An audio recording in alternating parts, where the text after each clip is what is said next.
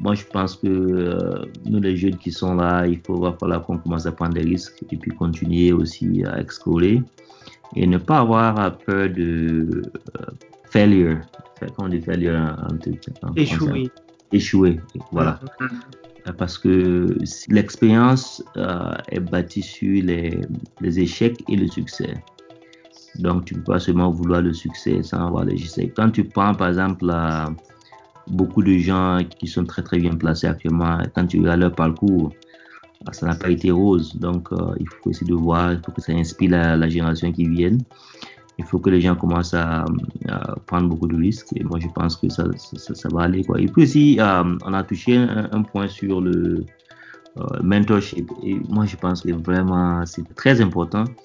Et j'encourage les jeunes à chercher des mentors et, à être vraiment ouverts euh, elle, elle, elle, demandait des questions, comment ils ont fait pour faire des trucs, parce que euh, c'est seulement ça qui l'expérience, c'est quelque chose qu'on on, on, voit pas dans les livres.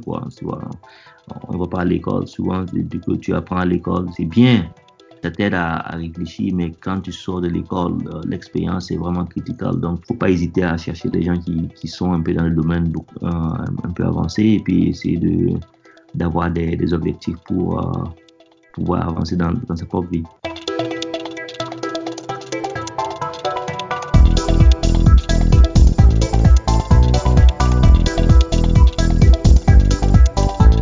Bienvenue dans ce deuxième épisode du mois sur la plateforme Jeune et Ambitieux. Ce mois de septembre est un mois béni pour moi et je vais vous dire pourquoi. Depuis le 12 septembre, je suis le père d'une mignonne petite fille. C'est un grand moment pour moi et je ne pouvais pas me retenir de partager cela avec vous. Je profite de l'occasion pour demander vos bénédictions envers la nouvelle-née et ses parents. Cela dit, aujourd'hui je suis avec Frank Barkomende Sawadgo, ingénieur réseau chez Google à San Francisco, le fameux moteur de recherche que nous utilisons à longueur de journée. Frank est un aîné qui a de longues années d'expérience autant bien à l'aventure que dans le domaine professionnel et des grandes compagnies de technologie. Il a accepté de partager son expérience, ses conseils et sa vision avec nous. Sans plus tarder, je vous invite à découvrir notre entretien riche d'enseignements pour tous. Alors, bonjour Franck, c'est un honneur de t'accueillir aujourd'hui sur la plateforme Jeune et Ambitieux pour échanger euh, sur ton parcours, euh, mais avant de commencer, je m'en vais te demander de te présenter. Comment est-ce que tu te présentes aux, membres de cette communauté? Ah, Bon, merci beaucoup, euh, Faisal. Bon, mon nom c'est Balkwende Sawadogo euh, Frank. Donc, je viens de Burkina Faso et ouais, je travaille actuellement aux États-Unis. je suis arrivé aux États-Unis en 2002. Ça fait 17 ans de cela. Et je suis marié, père de deux enfants. Et euh, ma spécialité actuellement, c'est euh, les réseaux informatiques. Donc, je travaille beaucoup dans les réseaux, euh, à les concevoir, à les, implémenter, et puis bon, voilà, c'est ça, quoi. Ok, intéressant. Waouh, depuis 17 ans aux États-Unis. Ça, ça, fait longtemps, hein? Ouais. Ça fait vieux quand même, hein, ouais. Waouh. C'est très intéressant ça. Alors, comment est-ce que tu peux nous résumer un peu ton parcours, euh, disons académique d'abord? Où est-ce que tu as débuté et quelles sont, euh, disons, les universités que tu as eu à faire jusqu'à ce jour? Ah, ok, parcours académique, man, c'est, ça fait vieux. Bon, j'ai commencé euh, au Burkina Faso. Bon, j'ai fait mes études primaires et secondaires à Ouaga. Et et j'ai fait le LTO aussi après mon bac. Euh, j'ai fait le One Man avant ça. Euh, donc, j'ai fait le bac euh, F2 au LTO. Et après le bac, je pense que c'était en 94, je pense. je suis allé au Bénin, au Collège Polytechnique Universitaire au Bénin. J'ai fait quatre ans là-bas pour faire génie électrique. Et donc ça, ça vraiment, ça m'a, ça m'a beaucoup aidé parce que euh, ça m'a donné quand même euh, une ouverture sur euh, la technique d'électronique aussi et puis aussi l'électromécanique, tout ça. Donc ça m'a beaucoup permis à, avoir une base assez importante. Donc, quand je suis revenu, j'ai travaillé quelques années à, à Ouaga et, avant de revenir aux États-Unis faire un master. Et quand j'ai, enfin, j'ai deux masters actuellement, donc ça fait ça fait quand même un bout de temps. Donc, j'ai un master en télécommunication et puis aussi j'ai un master en finance. Ok. Et, ces masters-là, c'est euh, dans quel état tu les as réalisés? Dans quelle université? Ok, je les ai faits à, San Francisco, en Californie. Et euh, tous les deux masters, je les ai faits à Golden Gate University. C'est à San Francisco. Ok, ok, très intéressant. Mais peux-tu euh, nous donner quelques détails sur comment est-ce que tu as procédé en son temps, qu'est-ce qui s'est passé, et puis bon, finalement, tu as décidé d'aller aux États-Unis pour, pour continuer tes études.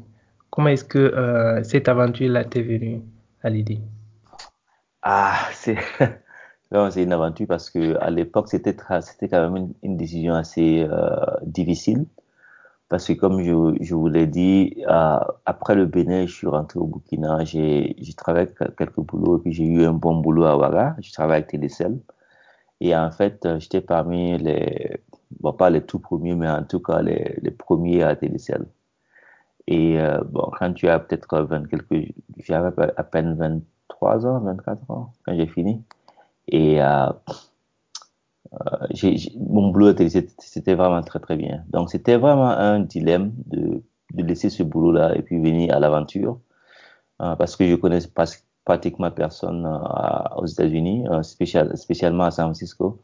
J'avais un cousin qui, qui, qui, vivait ici. Et donc, on a commencé à causer comme ça. Mais avant ça, j'avais, j'avais toujours l'intention de continuer mes études, d'aller faire un master, mais je ne savais pas à quel moment il fallait le faire. Donc, quand l'opportunité s'est présentée, en fait, j'ai appliqué avec deux universités, l'université de Michigan et puis l'université à San Francisco ici. Et euh, l'université à San Francisco m'a amené les, papiers euh, de l'immigration assez tôt. Donc, j'ai appliqué pour San Francisco. Et euh, quand j'ai fini d'appliquer avec San Francisco, j'ai reçu les, les papiers de l'université de Michigan. Mais en fait, je voulais pas commencer les procédures euh, pour appliquer, donc ça fait beaucoup plus de temps, quoi. Donc, euh, je suis venu comme ça euh, avec les papiers de l'université à San Francisco et je voulais pas recommencer la, la procédure pour changer, repartir à Michigan et tout ça. Mais bon, pour répondre à ta question, le, quitter le boulot que tu avais, euh, la sécurité comme ça, et puis venir à l'aventure, c'était pas simple. Mais je suis vraiment, euh, j'avais beaucoup de, support. Ma, famille m'a supporté. Mes parents étaient vraiment étaient un, grand support parce qu'ils m'ont dit euh, bon écoute c'est ta vie si tu veux aller à l'aventure comme ça bon il n'y a pas de problème on va te supporter et à l'époque ça ça manquait beaucoup dans les familles spécialement au Burkina donc j'ai eu beaucoup de chance. Même mes, collègues euh, m'ont supporté. Euh, je me rappelle, euh, les patrons que j'avais là-bas m'ont donné la porte ouverte. Euh, si je voulais revenir, pas de problème. Donc, c'est vraiment bien. Ok, c'est vrai que tu abordes en fait un sujet sur lequel beaucoup d'entre nous, en tout cas, sont confrontés à l'heure actuelle, même depuis toujours, comme tu l'as dit. C'est effectivement quand l'opportunité se présente à nous d'aller à l'aventure, d'aller dans des pays assez développés, alors que sur place, on a déjà un boulot qui n'est pas aussi mal que ça. Et très, très, très tôt, on est confronté à cette difficulté-là de faire le choix. Peut-être laisser son boulot pour aller étudier encore, ou bien euh, laisser son boulot pour aller dans une aventure euh, que tu ne connais pas nécessairement, tu sais pas à quelle issue ça aura. Et c'est un grand risque. Comment est-ce que, en son temps, toi, tu as pesé ce risque-là et tu as décidé finalement d'opter pour, pour cette aventure-là, aller étudier encore plutôt que de garder ce, beau, ce bon boulot que tu avais dès le début? Bon, euh, c'était assez difficile parce que, euh, comme tu dis, euh, tu, tu, laisses ce que tu as à Ouaga ou bien dans ton pays et tu veux aller à l'aventure, c'est pas simple. Et particulièrement si tu n'as pas tu ne sais pas là où tous tes fonds vont revenir parce que il faut pas se, faut pas se cacher aussi. C'est, c'est, ça coûtait tellement cher à l'époque. Maintenant, ça coûte encore plus cher. Mais bon, euh, c'est, c'est, c'est souvent c'est comme on se disait euh, tout à l'heure, euh, si tu ne risques rien, tu n'as rien, quoi. Bon, c'est, en fait, moi, j'ai toujours vécu comme ça. J'ai toujours vécu, moi, j'ai toujours vécu comme ça. Donc, moi, je suis un, comme, comme dit quelqu'un, un kamikaze, en quelque sorte, parce que je, je vois, par exemple, j'ai toujours eu à l'idée d'avoir mon master, tu vois. Donc, avec cette idée en tête, j'ai, mhm. voilà, j'ai, j'ai, parce que je me suis dit, bon, si je l'ai, ça va m'ouvrir beaucoup de portes. Euh, à l'époque, même, même avant de venir aux États-Unis, j'ai même essayé d'avoir un prêt avec euh, la BOA pour aller, euh, pour aller en France euh, étudier et, et, ça a été rejeté. Donc, euh, c'est comme ça, quoi. Donc, j'avais toujours en tête d'aller continuer à, à, à, faire mes études. Bon, parce que je me disais que, bon, avec, avec ça, ça va m'ouvrir beaucoup plus d'opportunités. Bon, ça, c'était la mentalité avant. Euh, maintenant, euh, c'est un peu difficile, bon, c'est un peu différent de, de, de, ce qui se passe actuellement dans, dans, dans les industries. Euh, mais c'était, euh, c'était pas simple, mais bon, ah, comme dit quelqu'un, c'est des trucs que tu peux pas, tu peux pas dire, voilà, ça, ça m'a poussé vraiment à faire ça. ça. Parce que c'était vraiment, j'ai dit, je veux le faire, bon, voilà, je veux le faire. Ok, je, je comprends très bien. Mais, mais également, tu, tu as dit comme quoi tu, tu avais cette option-là aussi d'aller en France, mais finalement, tu as décidé d'aller aux États-Unis. Euh, quelle, quelle, est, quelle est la motivation? Pourquoi est-ce que tu n'as pas finalement allé en France? Par exemple, si aujourd'hui, euh, quelqu'un en face de ce choix-là, aller aux États-Unis ou aller en France, qu'est-ce que tu lui recommanderais et, et pourquoi? Ah, c'est bon, c'est des questions assez assez personnelles. Euh, quand je dis personnel, c'est ça, ça, dépend de tout un chacun en fait, tu vois. Bon, moi aussi, euh, quand moi je voulais améliorer aussi mon anglais parce que quand j'étais à Télécel, tous les documents, même on utilisait des équipements français, un truc comme ça, mais tous les documents, la, documentation c'était en anglais. Donc euh, il y avait déjà euh, cet aspect-là qui faisait que, bon, je disais, bon, si je faisais un truc en anglais, bon, ça allait beaucoup plus m'ouvrir beaucoup d'opportunités. Et euh, c'est beaucoup plus ça qui m'a beaucoup dirigé vers les États-Unis à l'époque. Ouais, c'est tout. Hein. Sinon, c'est pas la qualité de la qualité des enseignements, c'est la même chose. Et puis aussi, l'enseignement, ça dépend de tout un chacun parce que tu tu euh, si tu mets le paquet, tu, tu reçois beaucoup de chuches, quoi. Ouais, c'est ça. Ok, ok. Euh, mais maintenant, quand tu es arrivé sur place aux États-Unis pour la première fois, comparativement à ce que tu avais commencé comme étude euh, ici en Afrique, quelle était la différence? Est-ce qu'il y a eu des difficultés particulières auxquelles tu étais confronté? Et comment est-ce que tu, tu, as pu relever tout cela, ces défis-là? Ouais, quand je suis arrivé aux États-Unis, euh, je ne vais pas mentir, c'était très, très, très, très difficile. Et quand je dis ça, c'est parce que mon niveau d'anglais n'était pas ça. Euh, c'est vrai que j'ai fait l'école de langue, euh, américaine à Ouaga, mais ça n'a rien à voir avec ce, que, qui s'est passé ici, en fait. Et euh, il, faut, aussi, un background, c'est que je, venais pour faire un master directement, donc c'était difficile. Donc, ce que j'ai fait, j'ai fait six mois d'anglais intensif à l'université. Et c'était vraiment, c'était vraiment, vraiment intensif, euh, parce que ça m'a, ça préparé pour les, études supérieures. Donc, il fallait lire, il fallait résumer les textes, il fallait présenter, il fallait, c'était vraiment du moi. Et euh, j'ai fait ça de, septembre à, décembre. Donc, j'ai fait septembre, octobre, novembre, décembre, anglais, anglais, anglais tous les jours. Et en janvier 2000, 2003, j'ai commencé les études universitaires. Et ce qui m'a beaucoup marqué, c'est je me rappelle très très bien le, premier, mon premier semestre euh, d'études il y avait une matière, euh, la dame nous a demandé donner des livres à, à, à, à, acheter, à lire. Et le premier jour de, classe, non, le, le, deuxième jour de classe, il fallait finir de lire le livre et résumer le livre. Et euh, bon, avec mon français qui était, bon, mon anglais, c'était pas du tout ça. Donc, c'était vraiment difficile pour moi. Et c'est en ça, je dis, bon, c'était compliqué. Sinon, c'est pas que le sujet c'était difficile, la, technique c'était pas, pas difficile, c'est la même technique. Mais euh, la langue, c'est m'a beaucoup dérangé. Et ce qui m'a aidé aussi dans cet aspect-là, Ah, je vous ai dit au début que j'avais un cousin qui vivait ici. Donc, quand je suis revenu ici, j'ai vécu avec lui pendant peut-être un mois. Et j'ai décidé de, de chercher des, des roommates, comme, comme on les appelle ici, des colocataires. Ok, des colocataires, oui. Qui ne parlent que l'anglais. Euh, je voulais sortir carrément, carrément, du milieu où c'était français, français, français. Donc, j'ai vu avec deux, deux Américains qui comprennent pas du tout le français. Voilà. Donc, euh, ça m'a forcé à, à m'exprimer en anglais. Et c'était très, très bien. Euh, jusqu'à présent, on est des bons amis. Euh, ça m'a beaucoup aidé parce que sans ça, ça allait être difficile.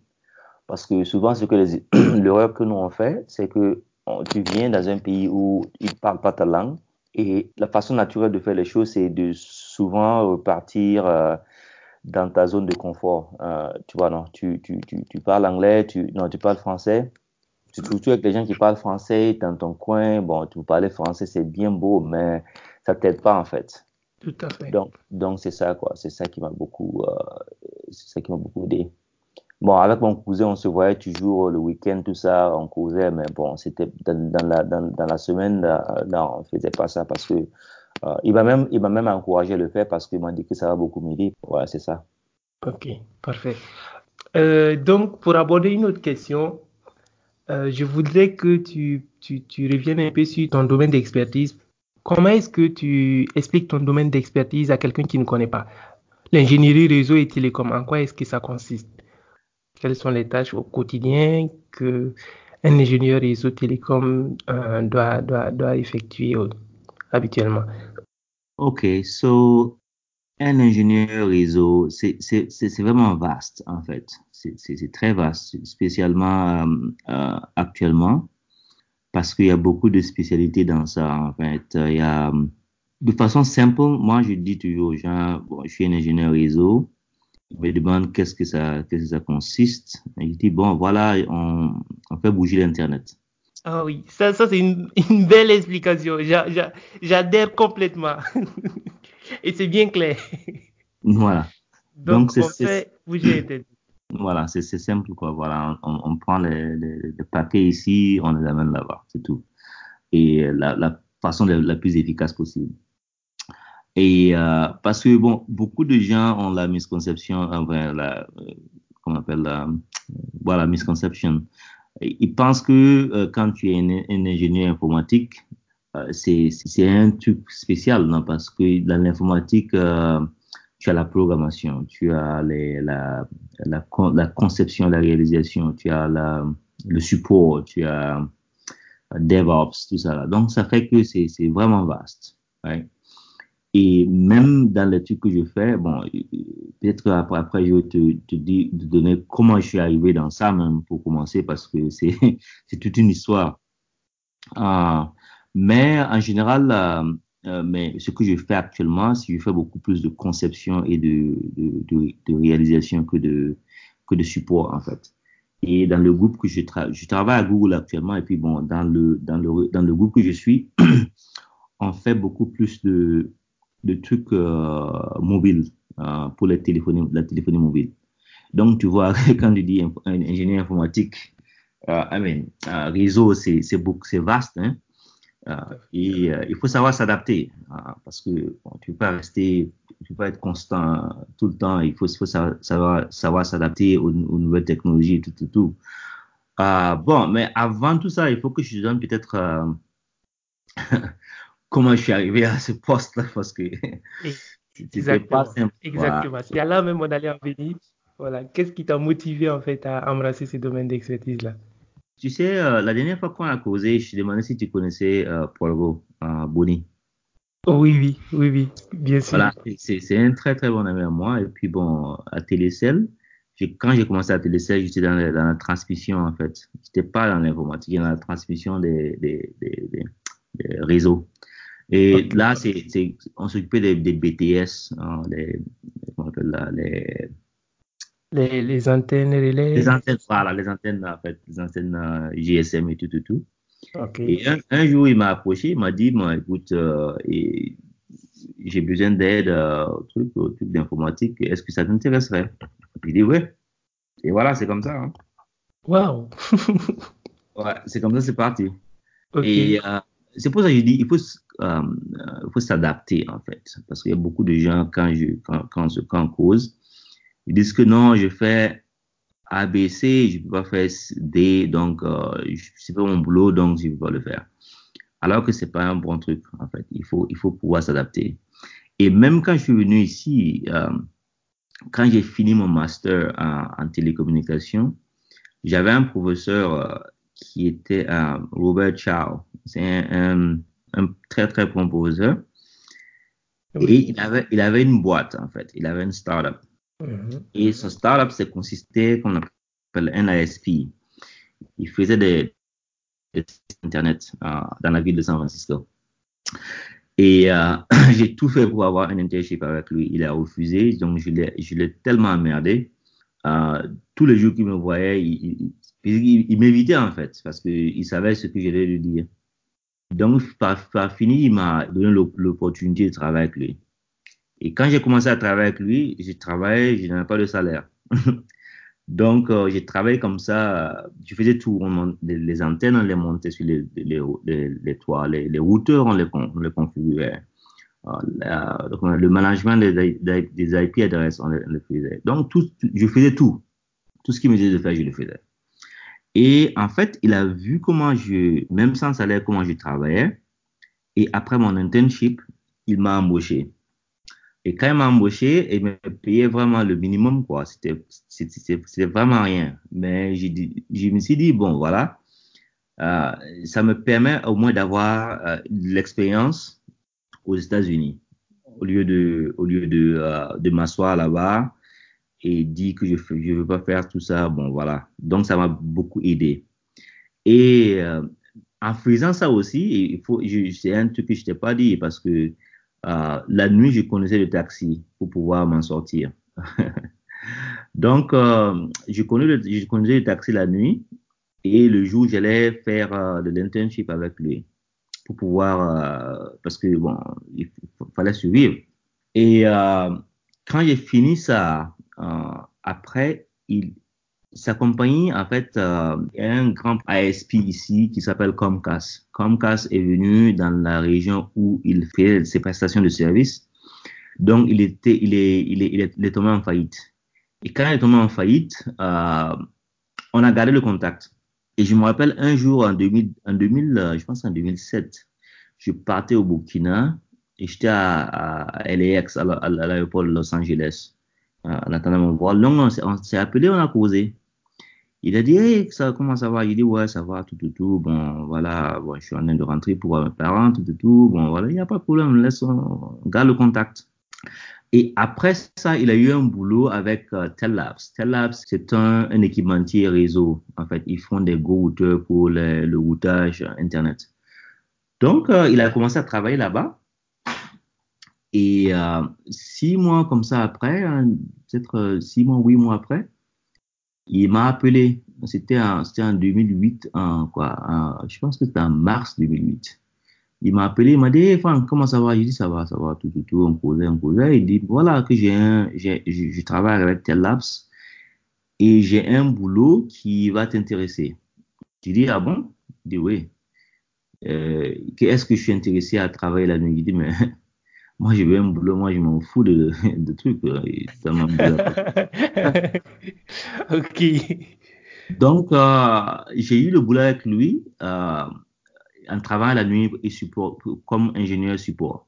Et quand je t'explique tout ça, c'est parce que c'était, c'était vraiment, euh, si je le connaissais pas, je n'allais jamais avoir ce boulot. Parce que lui, il me connaissait, tu vois. Est-ce que j'avais le niveau techniquement pour faire le boulot? Peut-être pas, parce que, parce que j'étais vraiment, je commençais en fait. Mais c'est lié à quoi C'était toujours dans le, le, champ de ton expertise? Ouais. ou bien c'était euh, des boulots un peu d'un autre? Non, c'était dans mon, dans, dans mon champ d'expertise. Il faisait des, un équipementier réseau. Okay. Et il faisait les routeurs euh, pour les compagnies comme euh, T-Mobile, comme Verizon, comme AT&T, les, tous les grands, les, les, les, grands providers là, utilisaient les, les équipements. Okay. Et, et, mon rôle, c'était de supporter ces providers là, c'était supporter ces ASP. Donc, quand j'ai commencé à, à, travailler la nuit, je travaillais beaucoup avec les, les clients de, de l'Asie, euh, comme euh, NTT, au Japon et puis Telstra euh, en Australie. OK. Donc, c'était mes deux clients comme ça. J'étais vraiment, vraiment, parce que quand je montais au boulot, c'était leur journée. Donc, je travaillais beaucoup avec eux. OK. Et j'ai fait ça pendant au moins une année et demie. Je travaillais la nuit. J'ai tout fait pour euh, passer des jours. Et quand je suis allé de jour, maintenant, je supportais euh, Verizon, exclusivement Verizon. Et parce que, bon, ils étaient quand même euh, demandants et puis mon patron m'a mis dessus parce que, bon, j'ai fait mes preuves, quoi. En fait, c'est ça. Et ça m'a beaucoup aidé à, à, à, pousser mes, mes, connaissances technologiques parce que tu, il faut comprendre la technologie pour voir ce qui se passe dans l'équipement et comprendre comment euh, l'équipement fonctionne, tout, tout, tout, et puis comprendre comment euh, ton client utilise son équipement. Donc, ça m'a beaucoup aidé à avoir une vision de ça. Et euh, après ça, j'ai une amie qui est partie travailler pour euh, Juniper Networks. Euh, et euh, il, y a son patron qui voulait embaucher quelqu'un et il a dit, oh, écoutez, je connais quelqu'un qui peut faire le boulot. Donc, il a donné mon information. Et c'est comme ça que je suis arrivé à Juniper. Quand je suis arrivé à Juniper, et aussi c'est un équipementier réseau, mais c'est beaucoup plus dans les, pour les service providers à l'époque. Ils sont en train de vouloir entrer dans beaucoup de, d'entreprises maintenant, mais bon, c'est Cisco qui est le patron de ça. Euh, mais à Juniper, j'ai travaillé euh, pendant deux ans et demi et je supportais Google. Mon, mon, mon client, c'était Google. Okay. Et euh, voilà, donc, donc, tu vois, donc tous les jours, c'était Google. Je prenais pas d'autres cas que Google. Donc, tu vois, ça m'a beaucoup aidé à comprendre ce qu'ils faisaient et aussi les aider. Et ils étaient vraiment des demandants et aussi quand ils ont eu une, un poste là-bas, ils m'ont contacté. Et c'est comme ça que je suis allé à Google en 2013. Donc, tu vois, que c'est, je parlais directement à Google comme ça parce que c'était pas, c'était pas évident. Il a, il a fallu que je fasse, que je me prépare euh, tout, tout, le long du, du, trajet. Et je dis ça pour, pour parce que tu m'as demandé qu'est-ce que, qu'est-ce qu'un ingénieur réseau fait? Tu vois, quand je travaille avec euh, Tel Labs et puis Juniper, ce que je faisais, c'est complètement différent de ce que j'ai fait à Google. Parce que quand je suis arrivé à Google, ils avaient commencé euh, leur propre ASP qui s'appelle Google Fiber. Je ne sais pas si tu, tu en as parlé, tu, en as, tu, tu as entendu parler. Oui, un peu, mais peut-être pour nos auditeurs, si tu veux nous écouter, qui ne s'y connaissent pas nécessairement, si voilà. tu peux donner plus de détails. Sur, yeah. Uh, quand je suis arrivé à Google Fiber, c'était vraiment, c'était au tout début. Donc, j'ai eu la, chance d'être parmi ceux qui ont uh, conçu le réseau voir comment euh, donner les, trucs aux gens. Mais en fait, Google Fiber, ce qu'ils font, c'est qu'ils donnent euh, des euh, services Internet, comment je peux dire, aux clients à 1 giga euh, de connectivité de bande passante. Et tous les, tous les clients qui, qui les ont, euh, tu as 1 giga. Donc, tu peux faire ce, que tu veux. C'est la fibre optique, en fait. Ils amènent la, ils amènent la fibre optique chez toi, jusqu'à la maison. Donc, euh, quand tu regardes ça même comme ça, tu as l'accès qui est là, tu, as la fibre optique qui est là. Donc, il y a, une technologie euh, qui est derrière la fibre optique, comment, les, comment, comment faire un réseau de fibre optique. Et tu as le, le, le comment tu as tes services, tu as la vidéo qui est là, tu as, tu as l'internet qui est là, tout, tout, tout, mais aussi tu as le core. Le core qui est, tu as, tu as le routeur qui, qui, parce que tu as, bon, quand tu parles des États-Unis, c'est large. Donc, tu as différentes régions qui sont interconnectées euh, pour pouvoir faire des routages optimales, tout, tout, tout. Donc, tous, tous ces aspects-là, j'ai eu la chance de, de, de, de, travailler dans tous ces trucs. Et jusqu'à jusqu'au point, moi, j'ai jamais fait, par exemple, je te dis que j'ai jamais fait, euh, j'ai jamais, jamais allé à l'école pour faire euh, la fibre optique, mais euh, euh j'étais, j'étais le responsable de la fibre optique à, à, Google en 2014 parce que c'était, c'était wow. un, c'était là, personne ne voulait le faire et je, je l'ai fait. Donc, quand je l'ai fait, ça m'a beaucoup, ça m'a beaucoup ouvert les, les, yeux sur euh, comment ça marche dans la fibre optique. Et euh, la vidéo, c'est la même chose, euh, qu'on appelle le, le faire IP, IP, IP multicasting. Donc, et puis la façon dont on faisait multicasting, c'était pas comme ce que les gens le font. On faisait pas, on, utilisait BGP pour le faire. parce que c'était c'était pas beaucoup de gens utilisent PIM et puis euh, il y a PIM pour le faire parce que mais comme déjà on faisait le routage PGP bon il fallait euh, utiliser on, pouvait utiliser ça pour diminuer euh, le control plane dans notre dans, notre réseau c'est ce qu'on a fait donc ça m'a beaucoup ouvert les yeux en tant que informaticien en tant que ingénieur réseau pour pouvoir résoudre certains problèmes donc, pour te dire, quand tu parles d'ingénieur réseau, moi, je vois le plus que en tant que, bon, tu as un problème qui est là, que ton client veut résoudre, ou que toi-même tu veux résoudre, que ton service veut résoudre, et comment tu dois utiliser euh, l'équipement qui est là, que tu as dans ta possession pour pouvoir résoudre ce problème. Parce que souvent, ce que je vois les gens faire, c'est ils ont, ils ont des, ils font des pas des solutions qui sont pas nécessairement ce que la boîte a, besoin, tu vois. Donc, c'est ça. C'est pas, pas parce que euh, le routeur peut faire euh, certaines tâches que tu dois nécessairement les déployer. Parce que si ça ne résout pas un problème euh, de, ta boîte ou que ça, ça vous arrange pas, bon, c'est pas nécessaire. Donc, il faut, il faut, il faut comprendre le problème et puis essayer de, comment tu vas résoudre le problème avec les moyens que tu as. Et si tu as besoin de d'autres équipements, comment justifier ces, ces, ces, ces achats-là? Parce que, bon, il faut pouvoir concevoir le réseau, aller expliquer ça à ton patron. Et puis souvent aussi, tu dois aller expliquer ça au patron de ton patron, si, si on t'invite à le faire. Donc, il faut pouvoir euh, articuler tout, tout, tout. Et euh, vraiment, de façon concise, ouais. C'est ça, ce que dit? Oui, oui, c'est bien ça. Oui. Mais, mais tu sais, quand, quand je t'écoute, euh, expliquer un peu ton, ton parcours. Ce, ce, que je retiens, c'est notamment deux, deux points euh, dont les gens font cas tout le temps. Et c'est la puissance de la recommandation.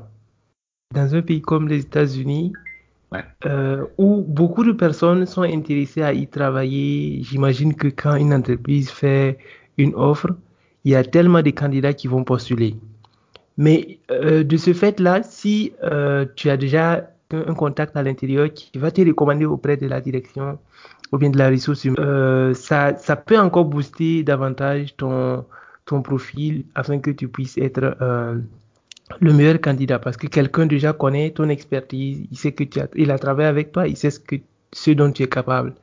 Et le deuxième point, comme on dit, c'est la pratique on, ne cherche pas quelqu'un nécessairement qui, qui est dans la théorie ou bien qui a juste les papiers, qui a fait telle formation. Non, non, c'est pas, pas l'essentiel. L'essentiel, c'est quelqu'un qui travaille dans le domaine depuis très longtemps et qui a fait face à de multiples problèmes et que l'on connaît. Par exemple, tu as dit que tu, tu étais dans une société où tu travaillais euh, sur, sur des, des, problèmes de Google pendant très longtemps, au moins deux ans. Et de ce poste-là, tu, tu étais face aux, problèmes que Google vivait au quotidien, tu les résolves. Donc, il va de soi que quand Google a besoin de, de, de récupérer quelqu'un pour travailler avec lui, tu sois le, le, meilleur candidat. Et, ces choses-là, souvent, nous, ici, on ne fait pas beaucoup attention à ça. Et à travers ton expression, en tout cas, on voit l'intérêt, euh, le pourquoi de certaines choses et ça, ça, va également nous, encourager à, déjà garder les bonnes relations avec les gens. Par exemple, tu travailles avec quelqu'un aujourd'hui, il faut tout faire pour que, voilà, vous gardez de bonnes relations, il faut pas salir ton image ou bien euh, laisser de mauvaises traces. Parce que cette relation-là peut t'apporter quelque chose de, plus important demain, tu ne sais pas. Tu as utilisé un truc qui est très important, c'est la recommandation. Euh, parce que je vais être honnête parce que je ne serais pas là où je suis sans recommandation. Et aussi, euh, il y a beaucoup de gens qui vont dire ouais, il est chanceux, tout, tout, tout. Yeah, il est chanceux, c'est vrai. Mais aussi, il pas, faut pas oublier que j'ai travaillé pendant presque deux ans cadeau pour le gars. Donc, tu vois, ça a commencé de là, en fait. C'est, en fait, même quand je le faisais, euh, moi, je, je me plaignais pas. D'où la confiance. Voilà. En fait, bon, même si, même si j'étais pas content, bon, je le faisais pas voir devant lui, en fait, tu vois. Quand, quand j'arrive au boulot, euh, quand j'arrive au boulot, je, je, fais le boulot. Et, et, quand il me dit, fais ci, fais ça, fais ça, je, je le fais, tu vois. Donc, ça faisait que le gars, même, même souvent, il vient pas au boulot, il, me dit, écoute, Franck, tu peux faire ça, ça, ça, ça pour moi. Il dit, oui, il n'y a pas de problème. Et il sait que je vais le faire. Donc, en fait, c'est cette confiance-là qu'on a développée qui lui a permis de me recommander sans problème. Parce qu'il savait que, bon, il a, on a travaillé ensemble, il savait quel genre de boulot je peux faire. Donc, pour lui, c'était plus facile de, de recommander. Now, si par exemple, quelqu'un veut que je le recommande, et je connais pas ton parcours, je sais pas comment tu travailles. Tu vois, c'est un peu plus difficile. Oui, c'est plus compliqué. Donc, c'est souvent, en fait, c'est ça qui fait que c'est difficile euh, de recommander euh, certaines personnes que tu connais pas professionnellement. Parce que, bon, euh, quand tu les recommandes et puis ça marche pas, bon, tout le monde va te regarder, on va dire, voilà, et ton gars là, il fait ci, il fait ça, il fait ça, il fait ça. Bon, quand ça marche, ça marche. Faut, faut le connaître comme tu l'as si bien souligné. Tu peux pas, moi je pense que euh, tu peux pas te développer professionnellement sans euh, aider quelqu'un, sans pouvoir euh, être, sans être un mentor ou bien aider quelqu'un dans ton parcours. C'est pas possible. Et beaucoup plus tu aides les gens, beaucoup plus tu t'aides toi-même parce que tu, tu, tu, tu, as des relations que tu cultives et qui vont, qui vont te servir peut-être 5, 6 ans, 7 ans là. Parce que bon, souvent, sinon, on ne verra pas le long terme on regarde ce qui se passe actuellement. Exactement. tu, sais, tu, abordes un sujet vraiment très important et en tout cas, ce serait intéressant que tu, tu détailles un peu plus ce qui se passe là-bas, comment est-ce que vous, vous gérez cet aspect-là, pour que ici aussi, si on peut essayer de copier cela pour améliorer les choses, ce soit, ce soit encore plus intéressant. Parce que quand tu parles de mentorat, on entend parler de ça. On entend que voilà, il y a telle personne qui a tel mentor, et souvent, c'est à l'église. Voilà, on a des mentors qui sont de la même église, qui te connaissent, qui essaient de t'encadrer. Mais aussi, professionnellement, on a souvent besoin de mentors. Quelqu'un, des gens qui sont déjà un peu avancés dans le domaine, qui connaissent les différents problèmes qu'il y a dans le milieu et qui vont te faire éviter ces problèmes-là pour mieux, en tout cas, euh, aller de l'avant. Et, et, ces choses-là, c'est pas encore développé ici. Par exemple, bon, facilement, tu vas voir des gens qui sont dans des institutions, qui sont très bien placés. Et malheureusement, ils ne vont pas très souvent se préoccuper à faire en sorte que les plus jeunes aussi puissent les rejoindre. Ou bien c'est c'est pas c'est pas souvent par méchanceté, mais peut-être par par malcompréhension. Ils ne connaissent pas dans le domaine ou bien euh, c'est des choses qui, qui, ne les intéressent pas, alors que ça, ça a vraiment son intérêt, comme tu le dis. Plus tu aides les gens, plus tu les places, plus toi aussi tu te fais de ton réseau dans le milieu et ça ne peut que te, pousser pour aller encore de, l'avant. Le, le, mentorship, il y, a deux aspects en fait, tu vois. Et beaucoup d'Africains, enfin, beaucoup de jeunes euh, en général, s'attendent à ce que quelqu'un qui est très très bien placé euh, les vienne au secours. Tu vois, ça c'est un aspect. Oui. Et dans mon expérience, ça n'a jamais marché quand je dis ça n'a jamais marché, c'est que quand tu, te, quand, quand, tu es très, très haut placé, tu as, tu as des responsabilités, tu, tu, as, tu, tu, diriges une équipe, euh, tu as une famille, tu as des enfants, tu as tout le, le, le truc, la compétition pour ton temps, en fait, c'est ça. Et c'est pas par négligence que ces, ces gens-là euh, ne prennent pas l'initiative d'aider les autres. C'est pas, pas, oui, Voilà, c'est pas qu'ils ne veulent pas, en fait. Oui. Mais si par exemple quelqu'un euh, que tu connais ou que, tu ne connais pas, tu, tu, tu t'appelles, tu dis, écoute, euh, voilà, j'ai vu ton parcours, euh, je voulais quand même que tu essaies de me, de me donner euh, des conseils, un truc comme ça, qu'est-ce que je dois faire, tout, tout, tout. C'est beaucoup plus facile à, ce, à cette personne au placé là d'aider cette personne parce que c'est vraiment la personne a une idée de ce qu'il veut, tu vois. Ça c'est c'est vrai. Par exemple, moi, moi par exemple, euh, j'ai un truc, j'ai un groupe, euh, on se rencontre toutes les deux semaines, le samedi matin à 7 heures.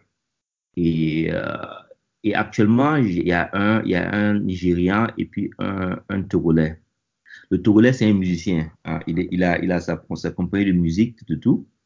Et nous, on se rencontre, hier on, s'est rencontrés samedi matin de 7h à 8h, on se rencontre, voilà on, prie un peu, on, cause, on dit voilà, qu'est-ce qui se passe dans ton, industrie, qu'est-ce qui se passe ici, est-ce que tu as besoin d'aide, un truc comme ça, tu vois. Mais. Des, des groupes, c'est un groupe de partage ou... Voilà, un, groupe de partage. Ok. Mais ce groupe de partage, c'est né parce que, bon, c'est vrai qu'on se connaissait comme ça, mais même si on n'est pas, on n'est pas dans la, même, dans la même industrie. Mais on voit déjà que c'est bien qu'on se rencontre et qu'on fasse des trucs ensemble. Parce que souvent, il, il veut des trucs euh, qui sont reliés à l'informatique. Et je dis, ah, je dis, je connais telle personne. Appelle cette personne-là, elle va t'aider. Un truc comme ça.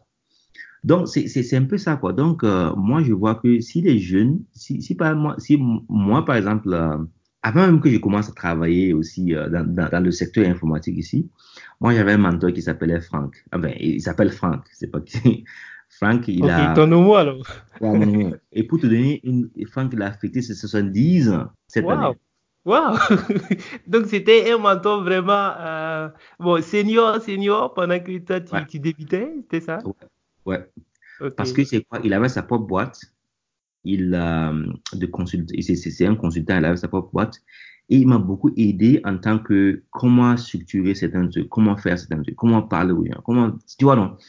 Et même au début, moi, c'était, c'était vraiment, euh, moi, j'ai dit, bon, est-ce que ce gars-là, si, est-ce que si je l'approche, il va, il va m'écouter? Mais quand je l'ai approché, on a commencé à causer. C'est, I mean, c'est, c'est, c'est vraiment quelqu'un qui est très, très, très facile à parler. Mhm. Et jusqu'aujourd'hui, euh, on s'appelle, on, se cause, et tout, tout, tout. Et c'est parce que c'est, y avait, y avait, parce que j'ai pris euh, le risque de le demander. Et moi, je veux encourager les jeunes qui sont là, qui, pensent à ça, de ne pas, ne pas avoir peur. Parce que quand tu prends, quand tu demandes à quelqu'un, est-ce que tu peux le faire? La personne peut dire oui, je peux le faire, ou non, je n'ai pas le temps actuellement. Et au moins tu sais, et la vie continue. Mais quand tu quand tu prends pas le risque de le faire, bon, tu es là, tu, tu te tournes dans la tête, tu dis voilà, ces gars-là, ils sont là, ils, ils ont leur boulot, tout, tout, tout, ils sont bien placés, mais ils n'aident personne.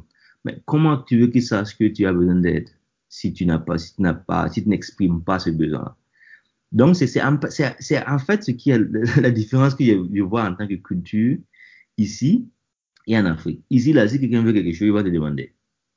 Et en Afrique en général, ah, les gens pensent que tu, que tu, que tu as, enfin, que tu es marabout, un truc comme ça pour savoir ce qui se passe dans sa vie. Non, Effectivement, ils pas. savent pas que la personne aussi est inondée par ses propres et tant que toi-même tu n'es pas venu vers lui, il saura pas que voilà, toi aussi tu as des difficultés. C'est ça. Mhm. C'est ça. Par, par exemple, eh, comme je dit, par exemple, nous, par exemple, pour cette, cette, cette interview-là, tu as vu comment on a jonglé pour pouvoir euh, le faire. Tout à, tout à fait. Le, Tout à le, le sam- le samedi, dimanche, moi, j'ai j'ai pas le temps parce que je passe toute la journée avec les enfants. Mhm. Ils jouent au football, ils jouent au disque, ils font ça, ils font ça. Donc, quand tu finis de faire toutes ces activités-là, tu rentres à la maison, tu es tellement fatigué que voilà, c'est très tôt, c'est très très tôt le matin que tu peux le faire quelque chose ou très tard la nuit. Donc, euh, voilà, donc c'est un peu ça, quoi. Donc, il faut, il faut jongler. Donc, moi, j'encourage les jeunes. Si tu, si tu veux un mentor, si tu vois quelqu'un dans ton esprit que tu penses qu'il peut t'aider, mais n'hésite pas à le contacter. Il faut aller vers eux. En tout cas, on, l'aura capté. Je pense que ceux qui nous écoutent vont également euh, bien capter la leçon. Franck nous enseigne que voilà, si tu as besoin d'aide, il faut pas hésiter à aller vers les seniors, ceux qui peuvent t'aider. Il faut leur proposer de, de t'aider. Et même si tu proposes à un et que tu n'as pas cette aide-là, il faut pas hésiter encore à aller vers d'autres personnes.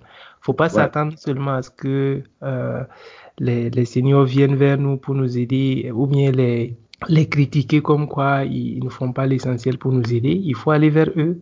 Quand tu vas vers eux, il faut pas dire, voilà, faut, faut m'aider. Il faut, faut, faut être vraiment spécifique. Tu vois. Par exemple, si quelqu'un me vient me dire, voilà, me dire, écoute, qu'est-ce que m'aider à trouver un boulot? Ça veut rien dire. Exactement. Tu vois, ça veut absolument rien dire parce que moi, je veux savoir qu'est-ce que tu sais faire, quel genre de boulot tu veux. Est-ce que tu es, est-ce que tu es ou- ouvert pour faire, où tu veux le, tu vois, il y a beaucoup de questions qui, qui doivent être posées, ouais. J'allais dire, il faut faire tout ce qui est en ton pouvoir. Et maintenant, si euh, le mentor peut maintenant te pousser pour le reste, il, il le fera de son côté. Tu Ouais. fais l'essentiel à ton pouvoir et maintenant ce qui, ce qui, euh, ce qui bloque un peu, là, tu peux demander de l'aide, mais il faut pas juste s'asseoir et demander de l'aide comme ça en l'air. Ça va être très difficile pour, pour l'autre de savoir exactement ce qu'il va faire pour toi. Ouais, c'est ça. Ok, parfait. Alors, euh, on était un peu allé dans une parenthèse et il y a eu beaucoup d'informations, en tout cas, qu'on a appréciées.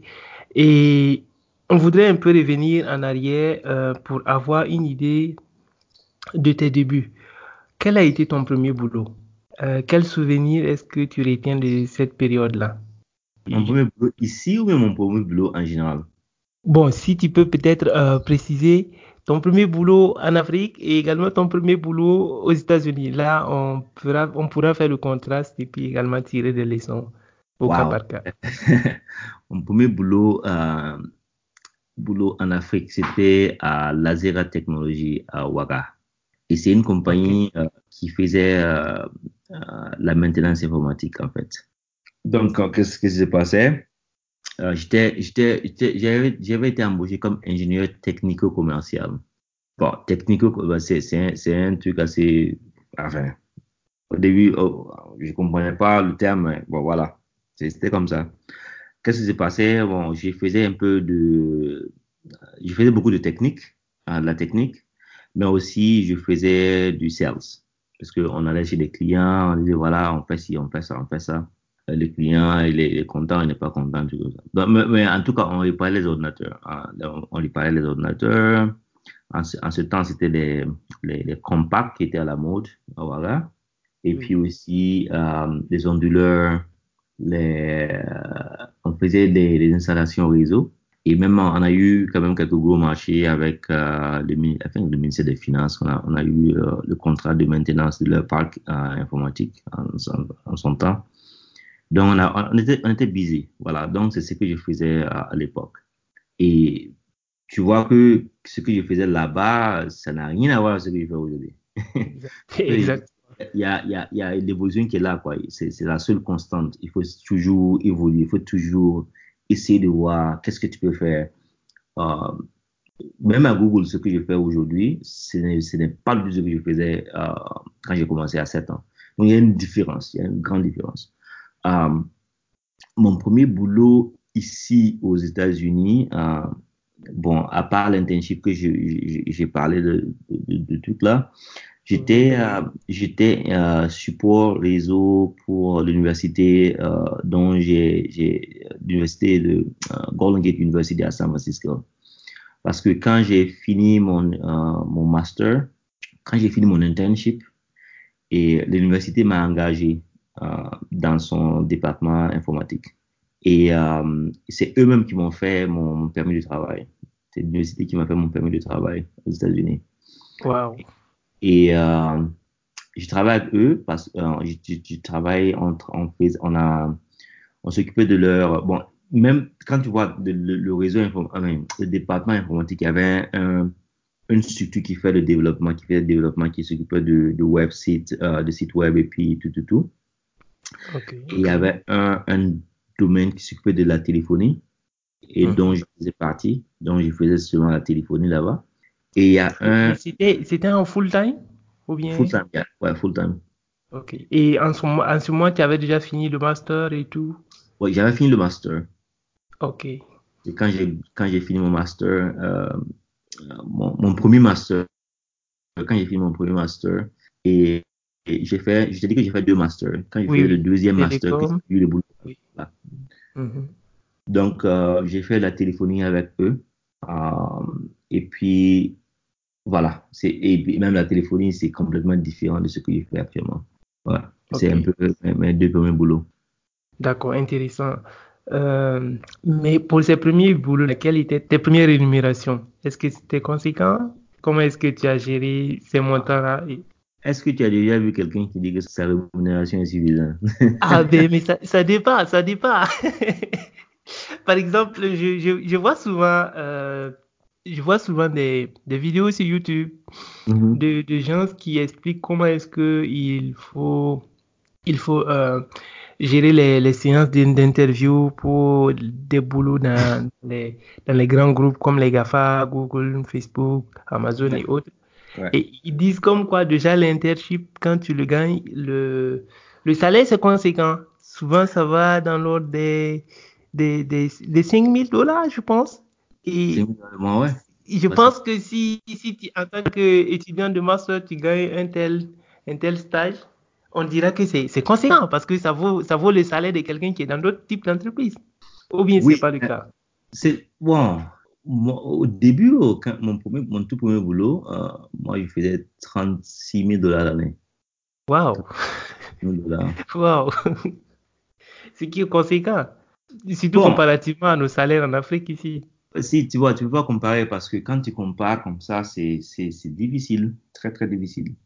Quand tu dis à quelqu'un que tu fais 38 000 dollars l'année, 36 000 dollars l'année, ils vont te dire, mais toi tu es bien.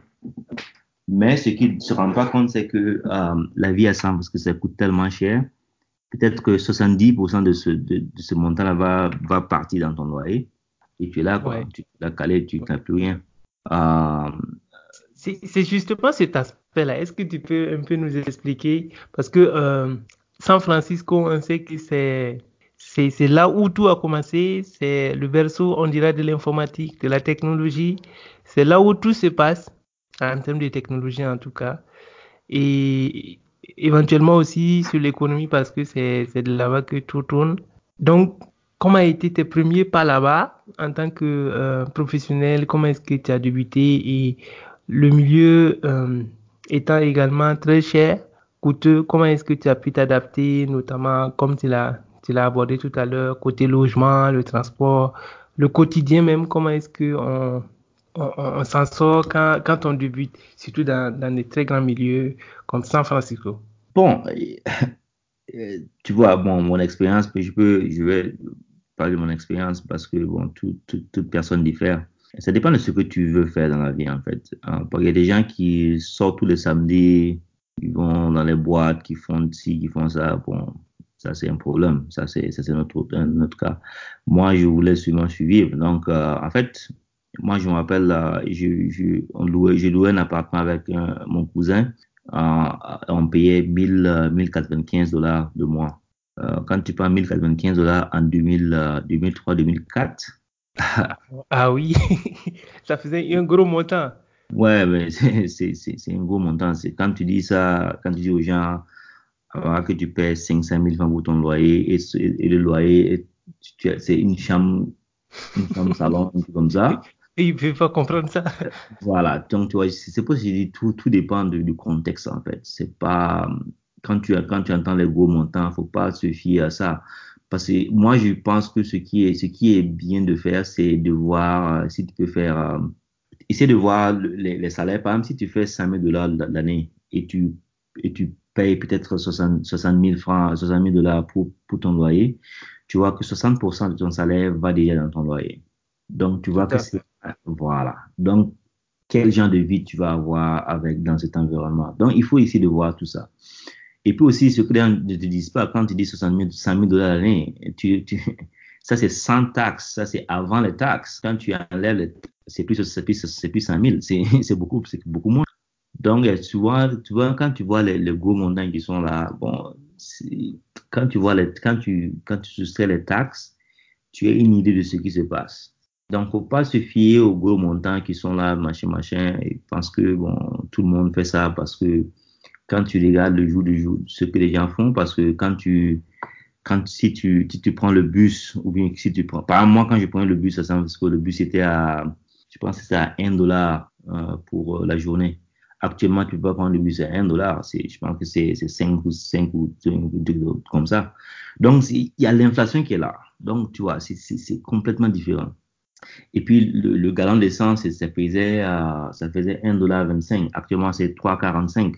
Donc, tu vois qu'il y a tous les, il y a, il y a tous les trucs qui sont là qui font que euh, c'est difficile de comparer il y a 17 ans la vie ici et maintenant. Tu vois, il y a, il y a une grande différence. Tout à fait. Et moi, je me rappelais en, en tout premier boulot, je disais, mais si, euh, si je gagnais peut-être une augmentation de salaire de 5 000 dollars, j'allais être content.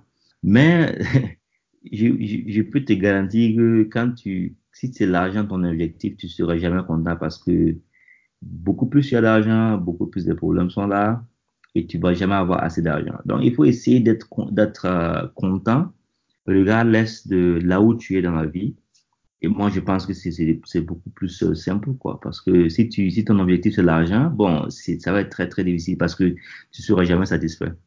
Ouais, tout à fait. Mais c'est, quand c'est quand même difficile aussi de dire que l'argent aussi n'est pas quelque chose qui compte pour, pour tout un chacun de nous. J'ai jamais dit ça, j'ai jamais, pas dit que ça. Oui, oui, bien sûr, je, je comprends parfaitement.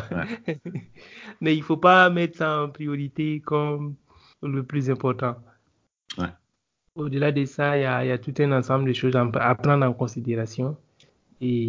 Moi, moi j'ai des amis qui font beaucoup, beaucoup, beaucoup d'argent, et Oui. mais ils voyagent beaucoup, ils sont jamais à la maison. Bon, est-ce que C'est ça aussi. Tu vois, alors que si tu as des enfants, bon, tu n'es jamais à la maison, tu es tout, le temps- tout le temps dans les voies, tout de tout. Est-ce que c'est l'idéal? Bon, moi, je peux pas répondre pour, pour eux, parce que chacun fait ce qu'il pense que c'est mieux pour sa famille, tu vois, non? Tout à Donc, fait.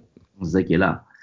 Donc, il faut, moi, je pense aussi que dans la vie, il y a des étapes, quoi. Il y a, il y a, il y a des, il y a des étapes où tu peux te permettre de faire des trucs comme ça. Il y a des étapes aussi que tu peux ralentir et t'occuper de ta famille. Et puis, bon, euh, quand tes enfants deviennent grands, tu veux faire d'autres choses, tu peux le faire. Mais bon, et ça, dépend de tout un chacun. Euh, moi, ma vie, par exemple, la façon dont je vois ma vie, c'est complètement différent de la façon dont tu vois ta vie et puis la façon. Donc, chacun fait ce qui, ce qui pense l'arrange. Moi, je pense que c'est, mieux comme ça. C'est vrai. Alors, euh, pendant ces débuts-là, quelle autre difficulté est-ce que tu as eu à rencontrer et qui peut-être en, en les exposant à ceux qui sont en train de débuter peuvent leur permettre d'éviter beaucoup de, de soucis? Euh, difficulté en tant que professionnel ou bien en général? Bon, en général, disons, peut-être quand on débute, peut-être côté euh, boulot, il y a des difficultés qu'on rencontre, mais également côté euh, vie sociale et tout, parce que euh, les premiers boulots, ça, ça implique aussi des responsabilités, peut-être côté familial, côté euh, social, côté professionnel et tout. Et donc, quelles sont euh, les solutions aussi pour, pour pouvoir remédier en, fait à ces difficultés-là? Il y a toujours euh, des challenges que tu dois essayer de, de surmonter. Bon, moi, ce que je conseille aux gens de faire, c'est que, bon, souvent quand tu commences un boulot comme ça, tu, tu es un peu timide, tu veux pas admettre que tu connais pas, que tu connais pas toutes choses. Tu veux essayer de, te débrouiller pour faire certaines choses. Alors que, bon, souvent, quand tu vas demander de l'aide, si tu vois quelqu'un qui, peut, qui peut t'aider, tu dis, écoute, j'ai fait si, voilà ce que j'ai déjà fait. Est-ce qu'il y a une meilleure façon de le faire, un truc comme ça, ou bien est-ce que je suis dans la bonne voie? Ça, c'est un truc qui peut te permettre de pouvoir euh, échanger des idées avec d'autres personnes. Et il faut pas, parce que quand tu commences un boulot comme ça, tu as peur de faire des erreurs, tu as peur de faire ci, tu as peur de faire ça. Bon, alors que c'est en faisant les erreurs que tu, que tu peux t'améliorer, en fait. Donc, faut pas, faut pas hésiter à prendre, à prendre le risque et puis à, à faire ce que tu connais pas parce que euh, c'est en faisant ça seulement que tu vas le connaître. Euh, donc, euh, moi, par exemple, je, je t'ai expliqué que quand j'ai commencé à Google, par exemple, personne ne voulait faire, dans mon équipe, personne ne voulait faire euh, la fibre optique. Et je l'ai fait parce que j'ai vu une opportunité de pouvoir euh, apprendre quelque chose de nouveau. Et au bout de six mois, tout ce qui était fibre optique, tout le monde venait me voir.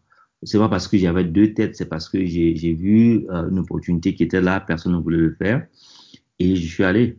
Euh, et même quand je comprenais pas, j'essaie parce que Google est, Google est vaste. Hein, il y a différentes équipes, donc j'essaie de contacter d'autres personnes dans d'autres équipes pour voir comment vous faites ça, comment vous faites ça, comment voilà ce qui est des problèmes que j'ai.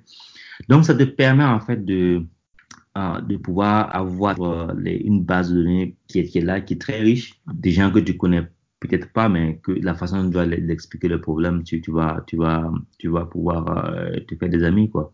Donc, faut pas hésiter à, à, à reach out, I mean, à, à, contacter les gens pour pouvoir euh, échanger. Mais quand tu les contactes, faut pas, faut pas être vague, faut être vraiment précis, quoi. Faut être, voilà, voilà ce que j'ai fait déjà. Ou bien voilà ce que voilà le problème que j'ai. Euh, voilà et voilà comment j'ai essayé de tacler le problème mais on dirait que ça marche pas. Est-ce que tu as une idée de comment comment comment procéder? Bon comme ça les, gens peuvent euh, peuvent t'aider beaucoup plus quoi. Tout à fait. Vraiment. Merci beaucoup pour ces conseils alors euh, on constate très souvent que quand on parle de start-up le centre des start-up c'est San Francisco.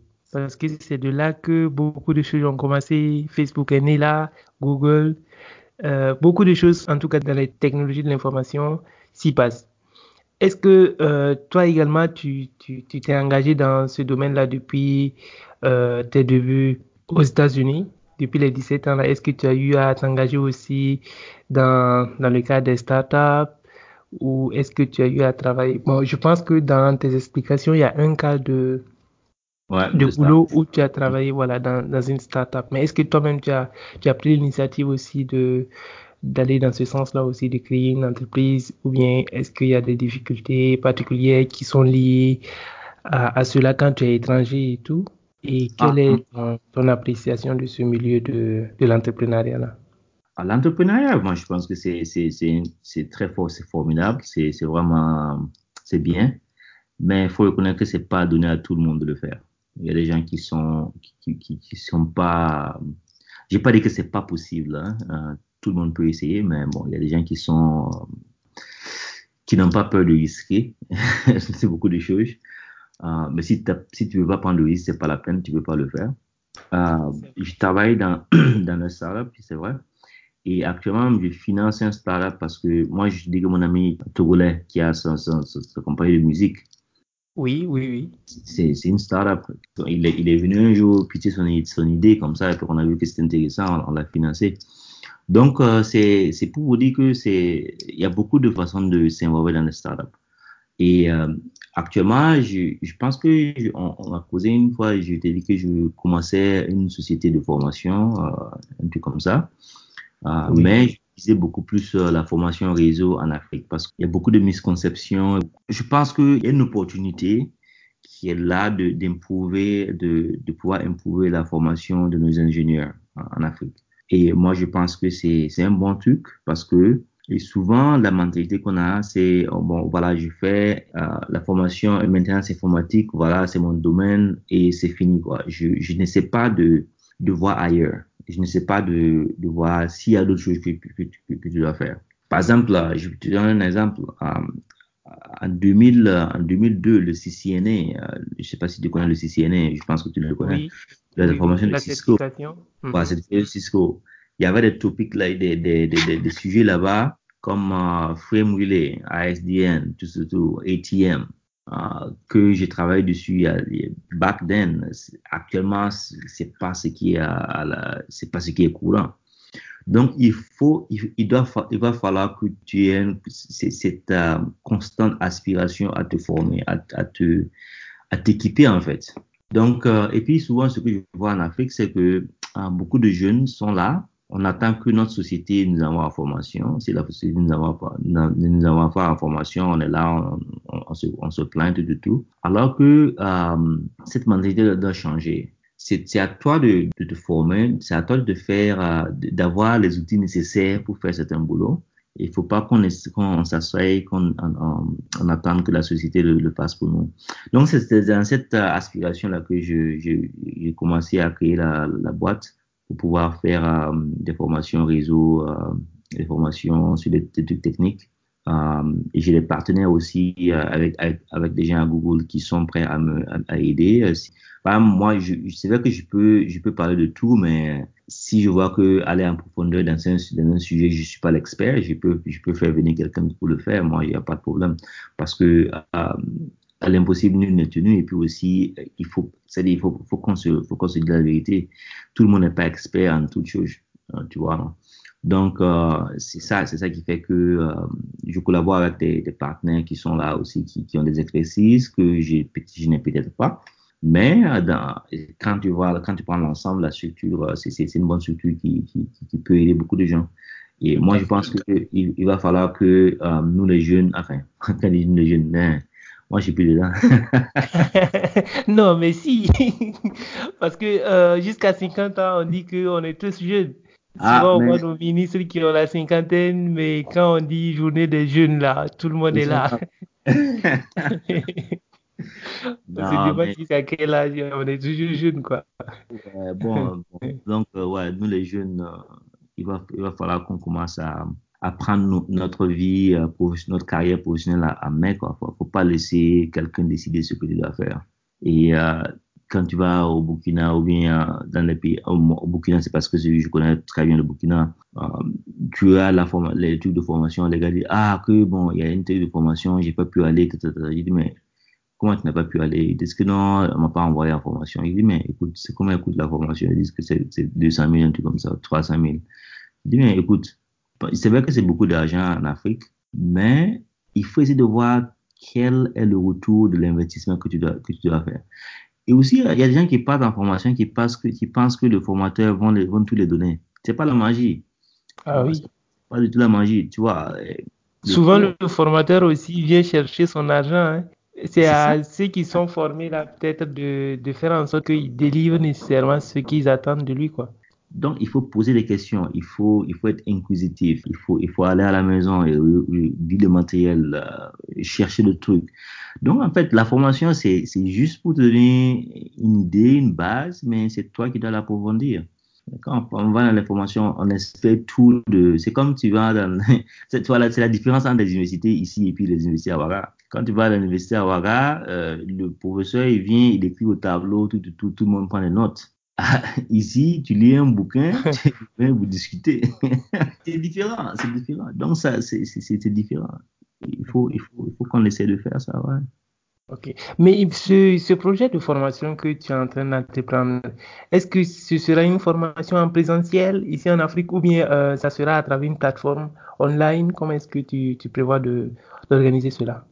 Um, Online, c'est pas pour tout le monde. Moi, je dis aux gens, si tu veux online, tu peux aller sur YouTube, tu peux apprendre n'importe quoi que tu veux. Tout est sur YouTube. Et euh, si tu as le temps et tu, tu, es, tu peux travailler solo, tu peux tout apprendre sur YouTube. Mais moi, par exemple, je vois l'importance de, de, faire du, du face à face parce que en face à face, tu peux euh, poser des questions. Il y a beaucoup d'expériences qui peuvent se transmettre en face à face avec un formateur qui est vraiment engagé euh, plutôt que de, de faire un truc euh, en ligne. Donc, euh, moi, dans un premier temps, de la formation que je veux faire, c'est euh, peut-être euh, faire un truc en face à face. Mais je n'exclus pas de faire peut-être des trucs, un, un, un, YouTube channel et puis faire quelques segments de peut-être 10 minutes, 10, 15 minutes sur certains topics pour le, pour le mettre là-bas. ouais, c'est envisageable. Ok, ok. Parfait.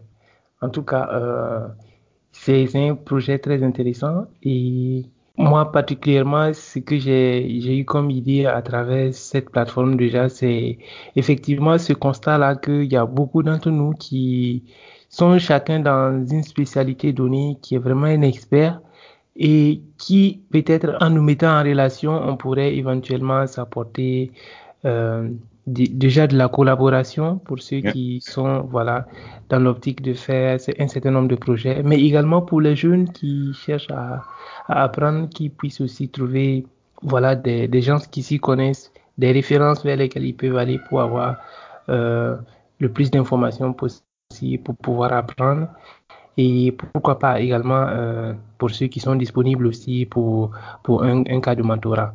Donc, c'est principalement ces, ces trois aspects-là. Et je pense si d'aventure, voilà, il y a des aspects sur lesquels on peut collaborer à travers ce projet-là, ce serait, ce serait vraiment idéal.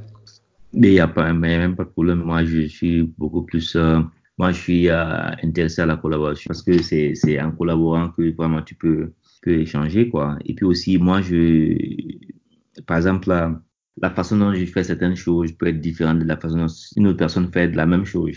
Mais quand tu regardes, euh, quand tu regardes la technique qui est utilisée dans, dans, dans les deux trucs, tu peux apprendre beaucoup de choses. Donc c'est pour ça que je dis, euh, les, il faut être ouvert à la collaboration, il faut être vraiment ouvert et puis aussi être réceptif. Um, et, et, ce que ce que moi je pense que les jeunes doivent faire, c'est qu'il faut pas voir la collaboration comme une menace, comme comme un threat, tu vois non? Mais souvent les gens pensent que collaborer c'est signe de faiblesse, collaborer c'est signe de ah telle personne est trop. Alors que non, c'est pas ça. C'est pas. on est, on, tu, on, apporte quelque chose de, différent, euh, même si c'est le même, le même sujet. On a des façons différentes de faire des, des, des choses qu'on peut pas, on, peut toujours euh, apprendre de l'autre. Et puis aussi, bon, c'est ça quoi. Donc, faut être vraiment ouvert. Faut être, faut pas être, faut pas, faut pas avoir peur de collaborer. Il faut, il faut, il faut vraiment, faut vraiment le faire. Ouais, c'est très bien que tu le notes parce que ici, Vraiment, étant sur place en Afrique, je t'avoue que même pour ce, ce podcast-là, il y a beaucoup de personnes, en tout cas, avec qui j'essaie de collaborer sur place pour éventuellement présenter ce qu'ils font et puis qu'ils partagent aussi leur expertise dans, dans leur domaine. Mais souvent, on est confronté à, à ce, ce retrait-là. Les gens, ils sont pas, ils sont pas beaucoup ouverts. En tout cas, beaucoup d'entre nous ne sont pas aussi ouverts que ça. C'est ceux qui sont à l'étranger plutôt qui comprennent que voilà, c'est, comme ça les choses se passent. C'est en s'ouvrant que voilà, on, se frotte à d'autres personnes, on essaie de corriger ce qui, ce qui n'est pas nécessairement bien à, notre niveau, mais également de, de regarder ce que les autres font de bien pour s'inspirer et puis mieux, mieux avancer dans la vie. Et, donc, quand tu fais ce, cet appel-là, vraiment, je pense c'est quelque chose que tout un chacun de nous doit prendre en, en considération et essayer d'améliorer euh, la collaboration qu'on peut avoir avec les autres, ne, ne, pas nécessairement les voir comme étant des concurrents, mais peut-être des partenaires avec ouais. lesquels on peut, on peut faire chemin ensemble. Ouais. Donc, pour, pour aborder un autre point, je, je m'avais te demandé quel outil ou bien euh, style d'organisation est-ce que tu utilises dans ton quotidien pour mieux planifier tes journées de travail et tes projets? Ah, ok. Ça, c'est vraiment, vraiment un, truc, une question qui est très, très bien parce que euh, à Google, nous, on fait ce qu'on appelle le OKRs. OKR, c'est tous les trois mois. Euh, tous les trois mois, en équipe, on, on se regroupe on dit voilà les projets qu'on veut essayer de réaliser les prochains trois mois, les prochains six mois, un truc comme ça. Tu vois. Oui. On liste les projets qui sont là et, euh, et on les on les rank. Tu vois. Ça c'est très important. Ça c'est hein, si on le fait c'est bon, si on le fait pas ça va. Et, et, les projets, si on a le temps, on peut le faire. Si on n'a pas le temps, bon, on peut pousser ça à l'autre côté. Donc, tu vois. Donc, tu, tu as des tasks qui sont là. Tu mets la priorité dessus. Tu vois, euh, task 1 doit absolument être faite, task 2, hein, mais si tu as le temps, task donc, tu vois, tu, tu, tu, les, tu, les, tu les mets en, en, en termes de priorité. Ouais. Okay. Et aussi, là, quand tu fais ça euh, et tu, et tu, tu dis, voilà, tu, tu, vous, vous allez faire task 1, par exemple, si on dit, Frank, il faut que tu fasses task 1. C'est-à-dire, bon, ça, ça c'est une idée générale de ce que tu dois faire. Mais personne ne va te dire comment le faire. Tu vois, non? Mais à la fin de la journée, il faut que tu le fasses. Donc, c'est à toi maintenant de voir quel est l'objectif final de ce que tu dois faire. Et c'est à toi de maintenant de voir, OK, quelles sont les ressources que tu dois utiliser pour le faire. Quel, tu dois écrire, euh, euh, qu'on appelle design doc, comme un document qui, va, qui va donner clairement, qui va, qui va mentionner ce que tu dois faire dans le projet, un truc comme ça. Et quand tu fais tout ça, c'est à toi maintenant de t'organiser personne ne va vouloir. Exemple, mon patron, euh, moi, je peux, je peux taper deux, trois mois sans voir mon patron. Et ça ne veut pas dire qu'il n'est pas là, mais il est, il est occupé. Donc, euh, tout, tout, tout, on se cause par email, par chat, un truc comme ça, mais physiquement, on peut ne pas se voir. Mais il sait que à la fin de la journée, les tâches qu'on doit faire, on le fait. Donc, c'est à toi d'essayer de, voir comment tu dois euh, planifier tous ces steps-là. Bon, maintenant, quand tu, sais ce que tu dois faire, moi, ce, qui m'arrange, ce qui, ce, qui, ce qui marche pour moi, c'est que j'essaie de morceler euh, euh, le truc que je dois faire en petits morceaux. Et à la fin de chaque semaine, je m'assois tous les vendredis de, de 2 heures à 3 heures. J'ai une heure que j'ai bloquée pour ça. J'essaie de voir qu'est-ce que j'ai fait dans cette semaine-là qui m'a, qui m'aide à pouvoir accomplir ce que j'ai dit que je veux faire, à, à, à, atteindre mon objectif? Et aussi, je dis, bon, voilà, quelles sont les tâches que je dois faire la semaine qui vient, qui doit, pour, qui me permettre de faire tout ça? Si tu ne le fais pas comme ça, c'est que tu vas, trois mois vont passer et tu vas te rendre compte que, mais je n'ai rien fait. Parce que c'est pas que tu n'as rien fait, rien, rien fait en tant que tu t'es parlé au boulot, tu n'as pas travaillé, mais il y a beaucoup de priorités. Il y a beaucoup de choses qui se passent dans la journée que, il y a beaucoup de réunions, il y a beaucoup de, euh, de trucs qui sont vraiment critiques que tu dois, euh, que tu dois gérer, tout, tout, tout. Mais il faut pas oublier les, objectifs que tu t'es donnés à, au, début de chaque quarter.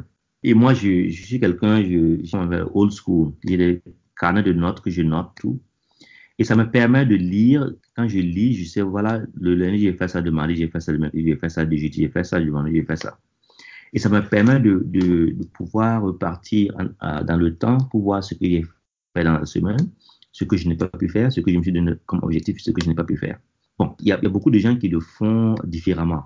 C'est pas, pas mauvais. Euh, tant que tu as une méthode pour pouvoir euh, euh, suivre ton évolution, suivre là où tu es, moi je pense que ça va. Mais il faut essayer aussi de, souvent ce que nous on fait pas, c'est que on, on prend pas le temps de, de voir ce qu'on a fait dans la semaine et ce qu'on n'a pas pu faire dans la semaine et réorganiser euh, pour pouvoir planifier la semaine qui suit. Par moi, par exemple, je te dis que je, je me lève à 4h30 hein, tous les jours pour travailler, pour, euh, je me réveille à 4h30. Et de 4h30 à 6h, ça me permet de, de voir mon calendrier, ce que je dois faire dans la journée, les, les meetings que j'ai. Et si je dois euh, rejeter certains, certains meetings, je le fais, et dépendamment de ce que j'ai à faire. Donc, il faut essayer de planifier ton, ton travail, quoi. Sinon, tu, tu vas être... Euh, parce qu'il y, y, aura toujours quelque chose qui va demander ton temps. Et si tu ne planifies pas ton temps, euh, tu vas perdre le temps pour rien. Donc, c'est ce que c'est cette approche-là j'ai. Il faut essayer de, de, de, planifier tout et puis aussi euh, euh, prendre le temps de, de faire de, l'inspection, voir là où tu es, là où tu vas. Euh, je ne sais pas si ça, est-ce que ça, ça does it make sense? Oui, oui, bien sûr. Okay. Merci beaucoup en tout cas pour ce partage-là. C'est des astuces comme ça qui, en s'inspirant les uns des autres, vont nous permettre de bien nous organiser et d'atteindre nos objectifs comme tu l'as si bien souligné. Alors, euh, pour aborder un autre aspect, disons, euh, est-ce qu'il y a quelque chose que tu aurais fait différemment si c'était à reprendre? Dans le genre, si tu avais euh, un conseil à donner à toi-même, dix ans en arrière, quels auraient été ces conseils-là? Um, Il faut reconnaître que avant de venir ici, j'étais un peu timide. J'étais très timide. Um, par exemple, s'il y a dix ans, tu me demandais de faire cette interview, je n'allais pas le faire. Uh, parce que je, dans ma tête, uh, voilà ce que j'ai, dans ma tête, je me disais, voilà, ah, si je parle de ce sujet-là, je suis pas un expert dans ce sujet. Et comment les gens vont prendre ça? Bon, les gens vont se moquer de moi, ils vont dire je connais rien, un truc comme ça dans ma tête. Voilà, c'est dit à 10 ans, voilà ce que j'ai. Donc, tu vois. Et moi, je pense que en pensant comme ça, et moi, ça m'a pris beaucoup de temps avant que je puisse changer cette mentalité-là, tu vois. Et ça m'a handicapé pendant un bon, un bon bout de temps parce que je refusais certaines opportunités. Je ne prenais pas certains risques que je pouvais prendre. Et je posais pas beaucoup de questions, tu vois. J'étais dans mon coin, euh, je suis content dans mon coin, je, je parle pas au meeting, je suis là, euh, j'écoute, euh, je connais, bon, c'est vrai que je comprends, mais je dis rien, tout, tout, tout. Mais ce que j'ai vu en, aux États-Unis ici, c'est que quand tu parles pas, tu es timide, tu c'est, c'est perçu comme si tu étais vraiment nul, quoi. C'est, comme si tu étais vraiment cancre. Bon, c'est pas du tout. Waouh! Là, là, on ferait vraiment mieux de s'outiller davantage maintenant pour pouvoir. ouais, c'est pas que si tu es timide, c'est mauvais. Mais par exemple, si tu vas dans une réunion, tu, que tu es invité et tu, tu, tu causes pas, tu n'as rien à apporter, qu'est-ce que tu fais là-bas? Tu, donc, tu, tu as un peu de venir là-bas. Tout à fait. Voilà, en fait, voilà. Donc, c'est pas, c'est, une société qui ne, ils passent pas, tu sais, quand tu vas de A à B, ils vont pas de C, D, E, ils vont de A à B, ils sont directs. Souvent, c'est, c'est contre-culturel avec ce que moi je connais. Uh, c'est vrai que quand, quand, tu, quand tu dis que tu étais timide, je pense que c'est notre culture aussi qui, qui ah, nous donne cette façon d'être là. C'est en, fait, en fait ça. Parce que chez nous, et, on ne prend moi, pas la parole, on parle devant des gens comme ça, non. Il faut attendre qu'on te donne la parole. Je me rappelle euh, spécifiquement à une instance, par exemple, quand je, quand, avant que moi je, je, joue la guitare, je, je joue depuis, euh, depuis 80, 94, non, 92, comme ça, je joue. Euh, donc je suis ici je, suis allé ici, je suis allé à l'église et puis euh, je suis allé parler au pasteur de musique. Il dit, écoute, euh, bon, moi je joue, euh, si tu veux, je peux venir jouer avec vous. Il me demande, est-ce que comment je joue? J'ai dit, ah, il dit, moi, je, me débrouille un peu, un peu. Et parce qu'il dit, je me débrouille un peu, un peu, il avait peur de me mettre sur, de, de me prouver parce qu'ils disent que, ah, il sait pas comment je joue parce qu'il peut pas me, je sais pas, tu vois. Oui, oui, la modestie. Voilà, c'est la modestie en fait. Et, et, et, il a fallu que euh, j'aille euh, un jour à la répétition et le, le bassiste n'était pas là. il m'a demandé si je voulais jouer. J'ai pris la guitare, j'ai joué. Et quand j'ai fini de jouer, il me dit que, mais, que moi je l'ai flatté. Il dit, mais comment ça? Il dit, non, que j'ai dit, je me débrouille. Que non, que je me débrouille. en fait, c'est, tu vois, tu vois, non, c'est oui, la oui. que nous on a au Burkina, spécifiquement. Exactement. Donc, souvent, c'est un atout, souvent, c'est, ça nous, ça nous, euh, ça nous handicape. Ça nous handicape beaucoup. Et moi, c'est un truc que je, si je dois changer quelque chose, c'est, euh, si je dois repartir dans le temps, c'est essayer de, euh, de prendre des risques, de parler beaucoup plus, euh, de faire des trucs comme ça. Et pour pouvoir m'aider, j'ai pas, je suis, je me suis, je me suis inscrit dans le groupe de Toastmasters. Je sais pas si tu connais ce groupe-là. Oui, oui, oui, oui. Voilà. Dans, dans beaucoup d'institutions, par exemple ici, souvent il y a ces genres de- d'initiatives-là qui sont organisées. Voilà. Mais Moi, je suis dans, to- toi, c'est où? C'est aux États-Unis là-bas? oui, oui, je suis, je, je suis dans le groupe depuis 2000, euh, 2006, de- dans 2000 2006 et 2007. Ok. Toastmasters, yeah. Et dans, dans, dans toutes les sociétés, que, dans les, boîtes que je vais, euh, ils ont un groupe là-bas. Donc, quand je vais à une boîte, je joins le groupe. Actuellement, je suis dans le Toastmaster de Google. Euh, j'ai même été président pendant deux, deux termes euh, du groupe. Donc, Ouais. en fait, ça te pousse, ça te pousse à parler en public, ça te pousse. Et moi, moi, ça m'a beaucoup aidé dans ma présentation technique euh, au boulot. Quand je fais des présentations, j'ai pas besoin de regarder tout. Je, je peux venir parler comme ça, un truc comme ça. Mais c'était pas naturel. C'était pas du tout naturel. Et euh, c'est un truc que euh, les jeunes, moi, je pense que tout le monde, ah, que tu sois jeune, vieux, that doesn't matter. Ah, on doit essayer de, de, de nous, de nous, ah, de nous passer de ces complexes. C'est vrai que bon, dans, dans la culture au Burkina, il faut être respectueux. Je n'aime pas dire ne pas respectueux. Quand les, quand les, quand les, quand les grands, grands frères te parlent, il faut écouter tout, tout, tout. Je comprends tout, tout, tout. Mais aussi, il faut savoir s'exprimer. Il faut savoir euh, parler en public. Il faut savoir euh, euh, prendre la parole et dire, écoute, il faut savoir exprimer ses idées. Nécessairement, même si, même si tu n'es pas d'accord avec une idée qui est émise, il ne faut pas dire, écoute, non, c'est faux. Non, non, non. Il y a, il y a il y a des- façons de, de, parler, il y a des, façons de, de, de faire passer ton, ton point de vue sans, sans vexer les, les, les autres, quoi. Donc, euh, ça, c'est un aspect qui est très, très important. C'est, à moi, je pense que c'est même plus important que technique, hein, parce que tu peux être technique, euh, tu peux être vraiment euh, doué techniquement, mais si tu ne sais pas t'exprimer, tu, seras toujours technique, tu, vas, tu, tu vas faire toujours ce que les gens te demandent de faire. C'est ça le problème. Ok. Vraiment, merci beaucoup pour ce conseil-là. Et je pense que c'est quelque chose que tu m'apportes à moi aussi, parce que je suis effectivement dans, dans cette démarche-là également. Pendant longtemps, on a préféré euh, se focaliser sur le technique, faire les choses correctement et bien. À chaque fois, tu constates que les gens s'apprécient, mais il y a ce volet-là de, de prendre la parole, de, de présenter ses idées à l'avance, ne pas attendre à chaque fois de les réaliser avant que les gens ne s'aperçoivent qu'en fait tu, tu es compétent. Et comme tu l'as, si bien dit, voilà, euh, il faut, il faut qu'on commence à faire l'effort. Et on a bien capté euh, le conseil. Merci beaucoup. Et, et donc, pour continuer, une autre question. Quels sont tes projets pour la suite de ta carrière professionnelle? Est-ce que tu, tu voudrais peut-être euh, nous donner ta vision pour le futur? Ah, ça Ou si c'est personnel aussi, bon, on comprend, bien bon, c'est c'est c'est vrai que c'est c'est personnel, mais euh, la vision, moi je pense que euh, en fait, ce qui a marché pour moi jusqu'à présent, c'est que il faut toujours essayer d'être prêt à tout. Essayer d'être prêt à tout parce que euh, surtout si, si, tu veux rester dans le domaine technique, dans le domaine euh, informatique, dans le domaine réseau, que ce soit la programmation et autres, il y a beaucoup de nouveaux trucs qui se passent tous les jours, tous les six mois. Par exemple, si tu, si tu programmes en Python ou bien en, C, bon, C c'est là il y a longtemps. Bon, mais quand tu programmes en, Python, maintenant il y a Go, il y a, il y a beaucoup d'autres langages de programmation qui sont là. Maintenant, il faut essayer de voir moi, ce que, moi, moi personnellement, ce que je fais, c'est que euh, je, je m'intéresse beaucoup à ce qui se passe dans, dans, dans, dans, dans, les, dans, dans le secteur d'où je suis.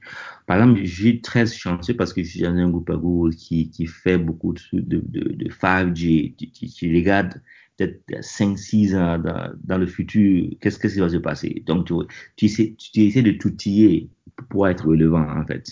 Euh, mais aussi, euh, moi, mon objectif, euh, honnêtement, je veux peut-être dans les dix prochaines années complètement quitter mon boulot et puis faire mon, mon, truc de formation et consulting et puis aider beaucoup de gens, quoi. c'est moi, je pense que c'est ça. Ok, c'est ton objectif très noble et on te félicite pour cela. Alors, euh, quelle est la particularité du milieu de l'emploi à San Francisco où tu résides actuellement?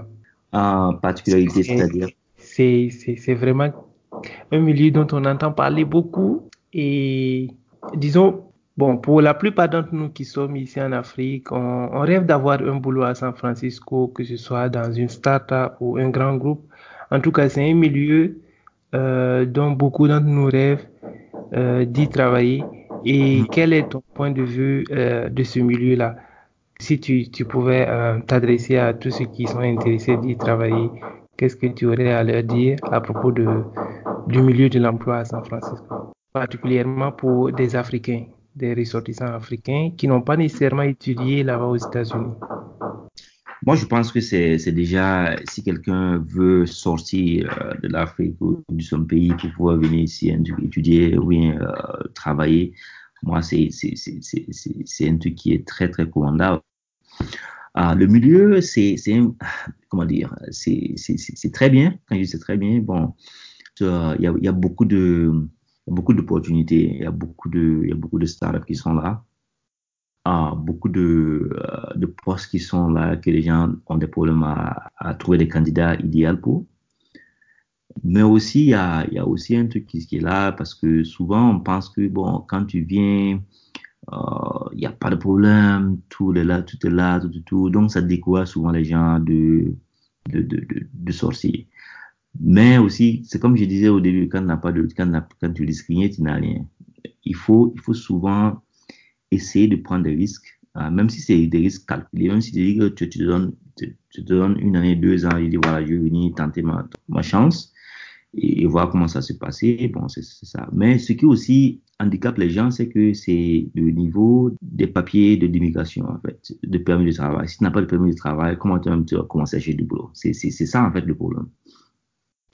Et euh, il y a beaucoup de, euh, je pense qu'il y a même une société au Nigeria qui fait des formations, en fait, qui est là, qui forme des jeunes et aussi qui les aide à les placer dans les, les boîtes.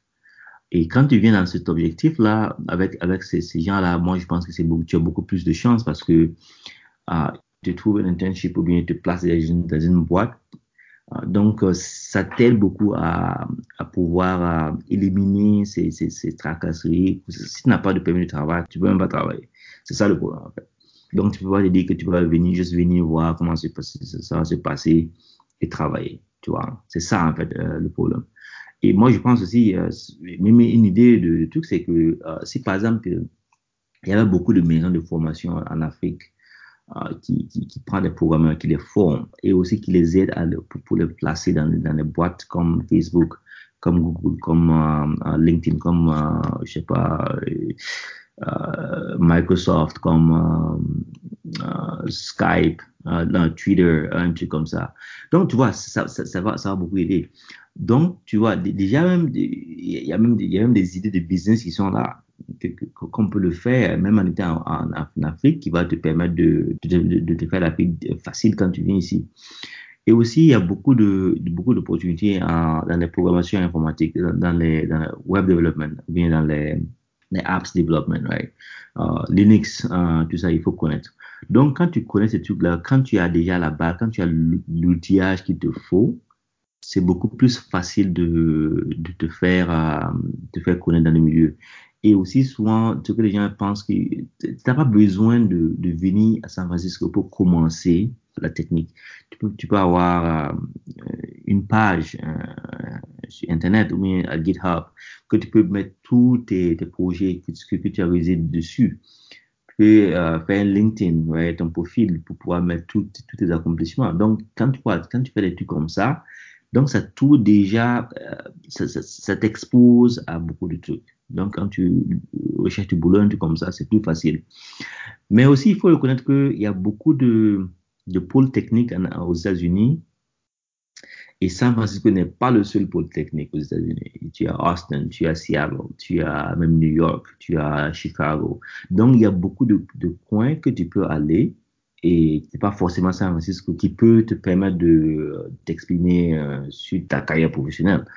Donc, euh, moi, je pense que l'handicap principal, c'est pouvoir trouver une structure qui va de te permettre de, euh, de faire de l'internship qui va aboutir, aboutir peut-être à un boulot ou bien d'avoir de, boulot avant que tu ne viennes. C'est ça, en fait, l'handicap. Et quand tu vois, il y a beaucoup de, de, compagnies de formation, de placement des, des, ingénieurs indiens, chinois qui sont là, mais africains, bon, il y en a, il y a, tellement rare de personnes qui le font. Donc, il y a un, un, besoin qui est là, qu'on peut adresser d'une façon ou d'une autre, que les structures de formation, et peut-être avec les relations qu'on a, essayer de, voir si on peut essayer de, mettre en contact avec des sociétés ici. Moi, je pense que c'est nettement mieux parce que si tu viens à l'aventure, euh, spécialement avec euh, dans ces temps-là, bon, c'est difficile de, trouver un boulot et c'est difficile de, pouvoir euh, avoir le permis de travail. Et quand on n'a pas le permis de travail aussi, bon, c'est un problème qui est là. Tout à fait. Merci beaucoup pour ces conseils. Alors, on tire un peu vers la fin, mais je suis tenté quand même de te poser une question qui n'était pas prévue. C'est notamment euh, les métiers selon toi et notamment euh, le milieu dans lequel tu, tu, travailles. Comment est-ce que vous appréhendez les métiers d'avenir? C'est quoi les métiers d'avenir? Pour celui qui, qui, veut, qui veut commencer, qui ne sait pas encore vers quel métier s'orienter, quelle spécialité s'orienter, euh, quels sont les métiers euh, d'avenir en tout cas qu'il faut nécessairement avoir dans ses codes pour dans le futur pouvoir s'en sortir très facilement? Ah, ça c'est une question que je ne pourrais pas répondre parce que l'avenir, si je connaissais l'avenir, je ne serais pas là. ok, ok. Bon, mais, mais en général, euh, il faut essayer de, c'est pour ça que je dis, il faut, il faut voir euh, qu'est-ce qui, qui se passe dans le domaine que tu es intéressé. Si tu es intéressé dans la musique, si tu es intéressé dans la programmation réseau, si tu es euh, dans la programmation en général, si tu es intéressé dans le web development, il faut essayer de voir quels sont les outils que j'ai utilisés aujourd'hui et, quelle est la tendance que tu vois. Um, tout ça, ça, peut t'aider à, pouvoir te positionner pour le futur. Uh, mais en tant que, euh, qu'est-ce qui se passe? Par, par exemple, actuellement, ce, ce qui se passe beaucoup, c'est euh, everybody, tout le monde parle de cloud, this cloud, that, cloud, this cloud, that, ouais. Bon, il y a une, misconception de ce que cloud veut dire, mais bon, en général, euh, les gens pensent que c'est le cloud. Non, c'est pas le cloud, c'est des machines de quelqu'un que tu, que tu utilises, c'est tout.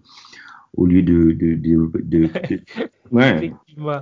C'est comme si, en fait, le cloud, c'était quelque part de. Bon, comme les nuages, comme on attend ouais, sur lesquels on va les mettre. Alors que c'est juste, euh, on va dire, les réseaux internes ou bien les outils internes de quelqu'un que tu vas utiliser voilà. simplement. En fait, tu, tu, ça, tu, tu loues les équipements de quelqu'un. Et aussi, quand tu commences, quand tu commences une boîte, c'est bien parce que c'est facile pour toi. Tu n'as pas besoin de euh, d'aller voir un data, center et acheter des équipements, les installer, les configurer, tout, tout. Mais après un certain temps, tu, vois, l'économie de scale commence à se diminuer parce que tu, tu dépenses beaucoup plus d'argent euh, pour louer que tu, que tu aurais dépensé quand tu, si tu, si toi-même. Donc, ce que je vois déjà, par exemple, il y a de grosses boîtes qui commencent, euh, ils leverage ce qui, le cloud. Et au bout d'un certain temps, ils voient que ça, ça, il n'y a pas de sens. Ils commencent à construire pour, le, pour leur, même, leur, leur propre réseau. Tu vois, alors et euh, ils défaire des, applications critiques euh, sur leur propre réseau et puis ils continuent d'utiliser le cloud pour autre chose. Mais tu vois, tout ça, c'est vraiment, c'est à toi de voir quel, euh, comment utiliser ça, quoi. Mais euh, comme l'avenir, c'est comme ça, hein, c'est peut-être que ça va être euh, la, l'AI, artificial, artificial intelligence, right? Euh, beaucoup de gens me disent que non, que il faut tout le monde doit savoir programmer dans le futur. moi, je pense que dans le futur, la programmation va être obsolète parce que quand, on a l'IA qui est à un niveau où qui peut tout faire, bon, qu'est-ce que tu veux, tu veux, des gens pour le faire ou tu, tu vois, c'est pas c'est pas évident. Donc, euh, ce qui sera intrinsèque, euh, c'est il faut savoir communiquer ses idées. c'est basique quoi, mais c'est ça. oui, c'est vrai. Tu vois, c'est un truc qu'on ne on, met pas beaucoup d'attention dessus, mais à la fin de la journée, si tu as une idée, il faut savoir la communiquer. Et si tu n'es pas un bon communicateur, ça va être difficile. Donc, ça ne veut pas dire qu'il faut négliger la technique, mais aussi il faut, il faut mettre le, paquet sur savoir délivrer, savoir euh, s'exprimer, quoi. Tout à fait. OK. Merci. Euh, bon, pour la fin, il y a trois questions. Parce que là, on a beaucoup parcouru un, ensemble de questions très intéressants et plein de conseils. Du coup, les, les trois dernières questions, voici la première. Quelle littérature est-ce que tu recommandes pour un développement personnel, professionnel ou technique de soi-même? Ah, littérature, moi je lis, ça c'est une, très bonne, euh, c'est un très bon point que tu amènes. Moi je lis du tout, hein. je lis du tout. Dans ma, dans ma bibliothèque, j'ai du tout. J'ai de, la, de la finance, de la comptabilité, j'ai la technique, j'ai le spirituel, j'ai le sport, tout. En fait, euh, moi, il y a quelqu'un qui m'a toujours dit que ce que, ce que tu ne connais pas qui va te tuer. Ah, Et qui a dit ça? Non, j'ai qui me dit En fait, euh, mon, père, même, il, disait ça beaucoup plus. Il disait que, que Franck, tu sais quoi, quand tu arrives quelque part, tu ne connais pas les, les, règles du jeu, ça va te tuer. Et c'est vrai, parce que quand tu vois même, euh, il y a beaucoup de gens qui disent que non, que je ne connaissais pas, que, par exemple, quand j'étais étudiant, quand j'étais étudiant, je connaissais tous les, tous les, les lois de l'immigration qui s'appliquent aux étudiants. Mm-hmm. Il dit c'est énorme, j'imagine. Ouais, ben c'est énorme, c'est vrai, mais moi, moi, ce qui m'intéressait, c'est ce qui s'appliquait au F1. Qu'est-ce que je dois faire pour être, comment je dois faire pour, pour rester légal? Qu'est-ce que je peux mm-hmm. faire dans, tu vois, non? Pour, pour, essayer de m'aider dans, dans, dans tous ces cadres-là. Maintenant, quand tu, quand moi j'ai fait finance, euh, je, je m'intéresse beaucoup dans l'investissement. Euh, je lis beaucoup, par exemple, je viens de finir Warren Buffett, euh, la, la, bibliographie de Warren Buffett. Et aussi, mm-hmm. il y, a un bouquin que je peux recommander qui s'appelle uh, Getting More by um, Stuart Diamond. Diamond. Okay. Je peux t'envoyer la référence, la référence, quoi. D'accord. C'est un, livre qui, qui, qui, parle de la négociation. Comment négocier, euh, comment négocier n'importe quoi dans la vie. Ok. Donc, tu vois, c'est pas, pas technique. C'est important.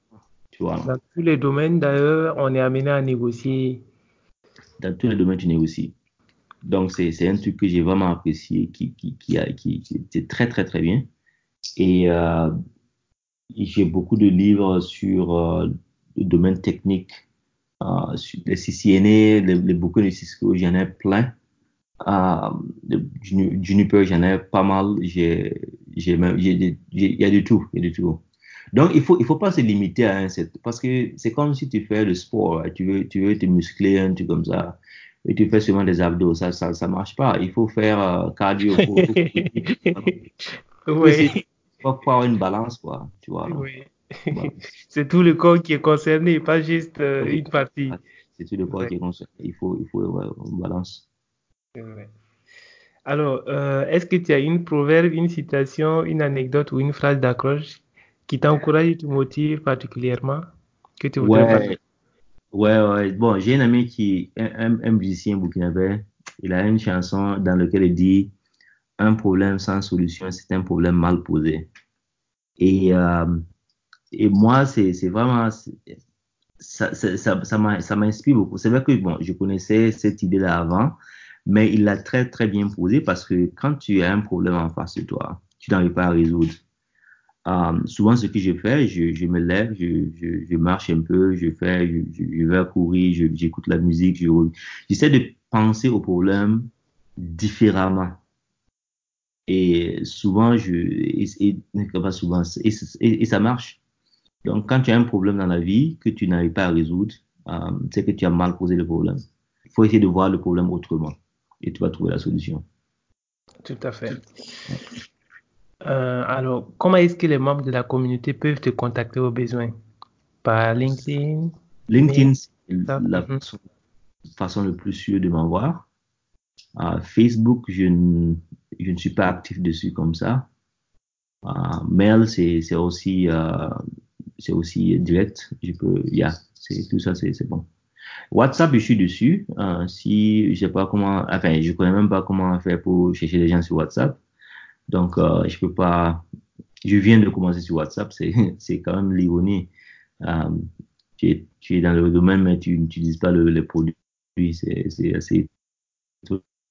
Bon, les raisons, c'est parce que je veux limiter euh, les trucs de mes réseaux sociaux. Donc, LinkedIn, c'est Facebook, c'est vrai, quoi, mais euh, je veux pas brancher sur, m'engager sur d'autres trucs qu'il faut maintenir. C'est pour cela même Skype, il a fallu que je, que je refasse mon mot de passe pour pouvoir rentrer dessus. C'est comme ça. C'est difficile de d'être d'être au point avec toutes ces technologies qui, qui, se passent là. Tout à fait, tout à fait. Alors vraiment, merci beaucoup Franck. C'est un grand plaisir de partager tout cela avec toi. On a appris beaucoup de, choses avec toi. Des conseils aussi, on en a tout une panoplie. Et on te remercie grandement et en espérant que euh, si d'aventure on a d'autres sujets, que tu aies du temps encore pour qu'on échange là-dessus. Et pourquoi pas qu'on ait des collaborations euh, sur des projets à venir. Il n'y a pas, pas de problème. Le plaisir, c'était, c'était vraiment, vraiment euh, gentil de me contacter. Mhm. Merci. Et mot de fait et mot de fin, euh, moi je pense que euh, nous les jeunes qui sont là, il faut va falloir qu'on commence à prendre des risques et puis continuer aussi à explorer et ne pas avoir peur de euh, failure. Comment on dit failure en, en, Échouer. Échouer, voilà. Mm-hmm. Parce que c'est l'expérience est bâtie sur les, échecs et le succès. Donc, tu ne peux pas seulement vouloir le succès sans avoir les succès. Quand tu prends, par exemple, beaucoup de gens qui sont, qui, sont, euh, qui sont très, très bien placés actuellement, quand tu regardes leur parcours, ah, ça n'a pas été rose. Donc, euh, il, faut essayer de, il faut essayer de voir, il faut que ça, inspire la, génération qui vient. Il faut que les gens commencent à, prendre beaucoup de risques. Et moi, je pense que ça, ça, va aller. Quoi. Et puis aussi, euh, on a touché un point sur le, euh, mentorship. Et moi, je pense que c'est vraiment, c'est très, très, très, très, très, très, très important. Et j'encourage les jeunes à chercher des mentors et, à être vraiment ouverts au, euh, elle, elle, elle, demandait des questions, comment ils ont fait pour faire certains trucs, parce que euh, c'est seulement ça qui, l'expérience, c'est quelque chose qu'on on, voit pas dans les livres, quoi. Tu vois on va pas à l'école souvent du que tu apprends à l'école c'est bien ça, ça, ça, ça te ça t'aide à, réfléchir mais quand tu sors de l'école euh, l'expérience est vraiment critiquable donc il faut il faut vraiment euh, il faut faut, faut, faut, pas hésiter à chercher des gens qui, qui sont un peu dans le domaine euh, un peu avancé et puis essayer de d'avoir des, des objectifs pour euh, pouvoir avancer dans, dans sa propre vie Ok, merci beaucoup Franck. Vraiment, tu as tout dit et je pense que on aura bien capté les leçons que tu nous as apprises. Et comme tu, tu viens de, de, parler également, si au besoin il y a des gens qui sont intéressés à être mentorés, éventuellement, bon, si le temps te le permet, on va également te solliciter dans ce sens. Il n'y a, a, même pas de problème. Euh, bon, moi, ce que je, ce que je quand tu veux que je te mentore, et puis je dis, bon, on va se rencontrer à 6 h du matin, euh, à, à 4 h du matin. ah oui. Et tu peux pas être debout, bon, ça, ça, va être difficile. Voilà, il faut des sacrifices, quoi. Oui. C'est ça. Ok, ça marche. C'est la fin de cet épisode. J'espère que vous l'aviez autant apprécié que moi. Si vous aviez des questions, vous pouvez nous les envoyer à travers nos pages LinkedIn, Facebook YouTube et notre site internet disponible depuis peu à l'adresse www.jeuneambitieux.com. Jeune ambitieux au pluriel.com. Au revoir et à la prochaine. Bye.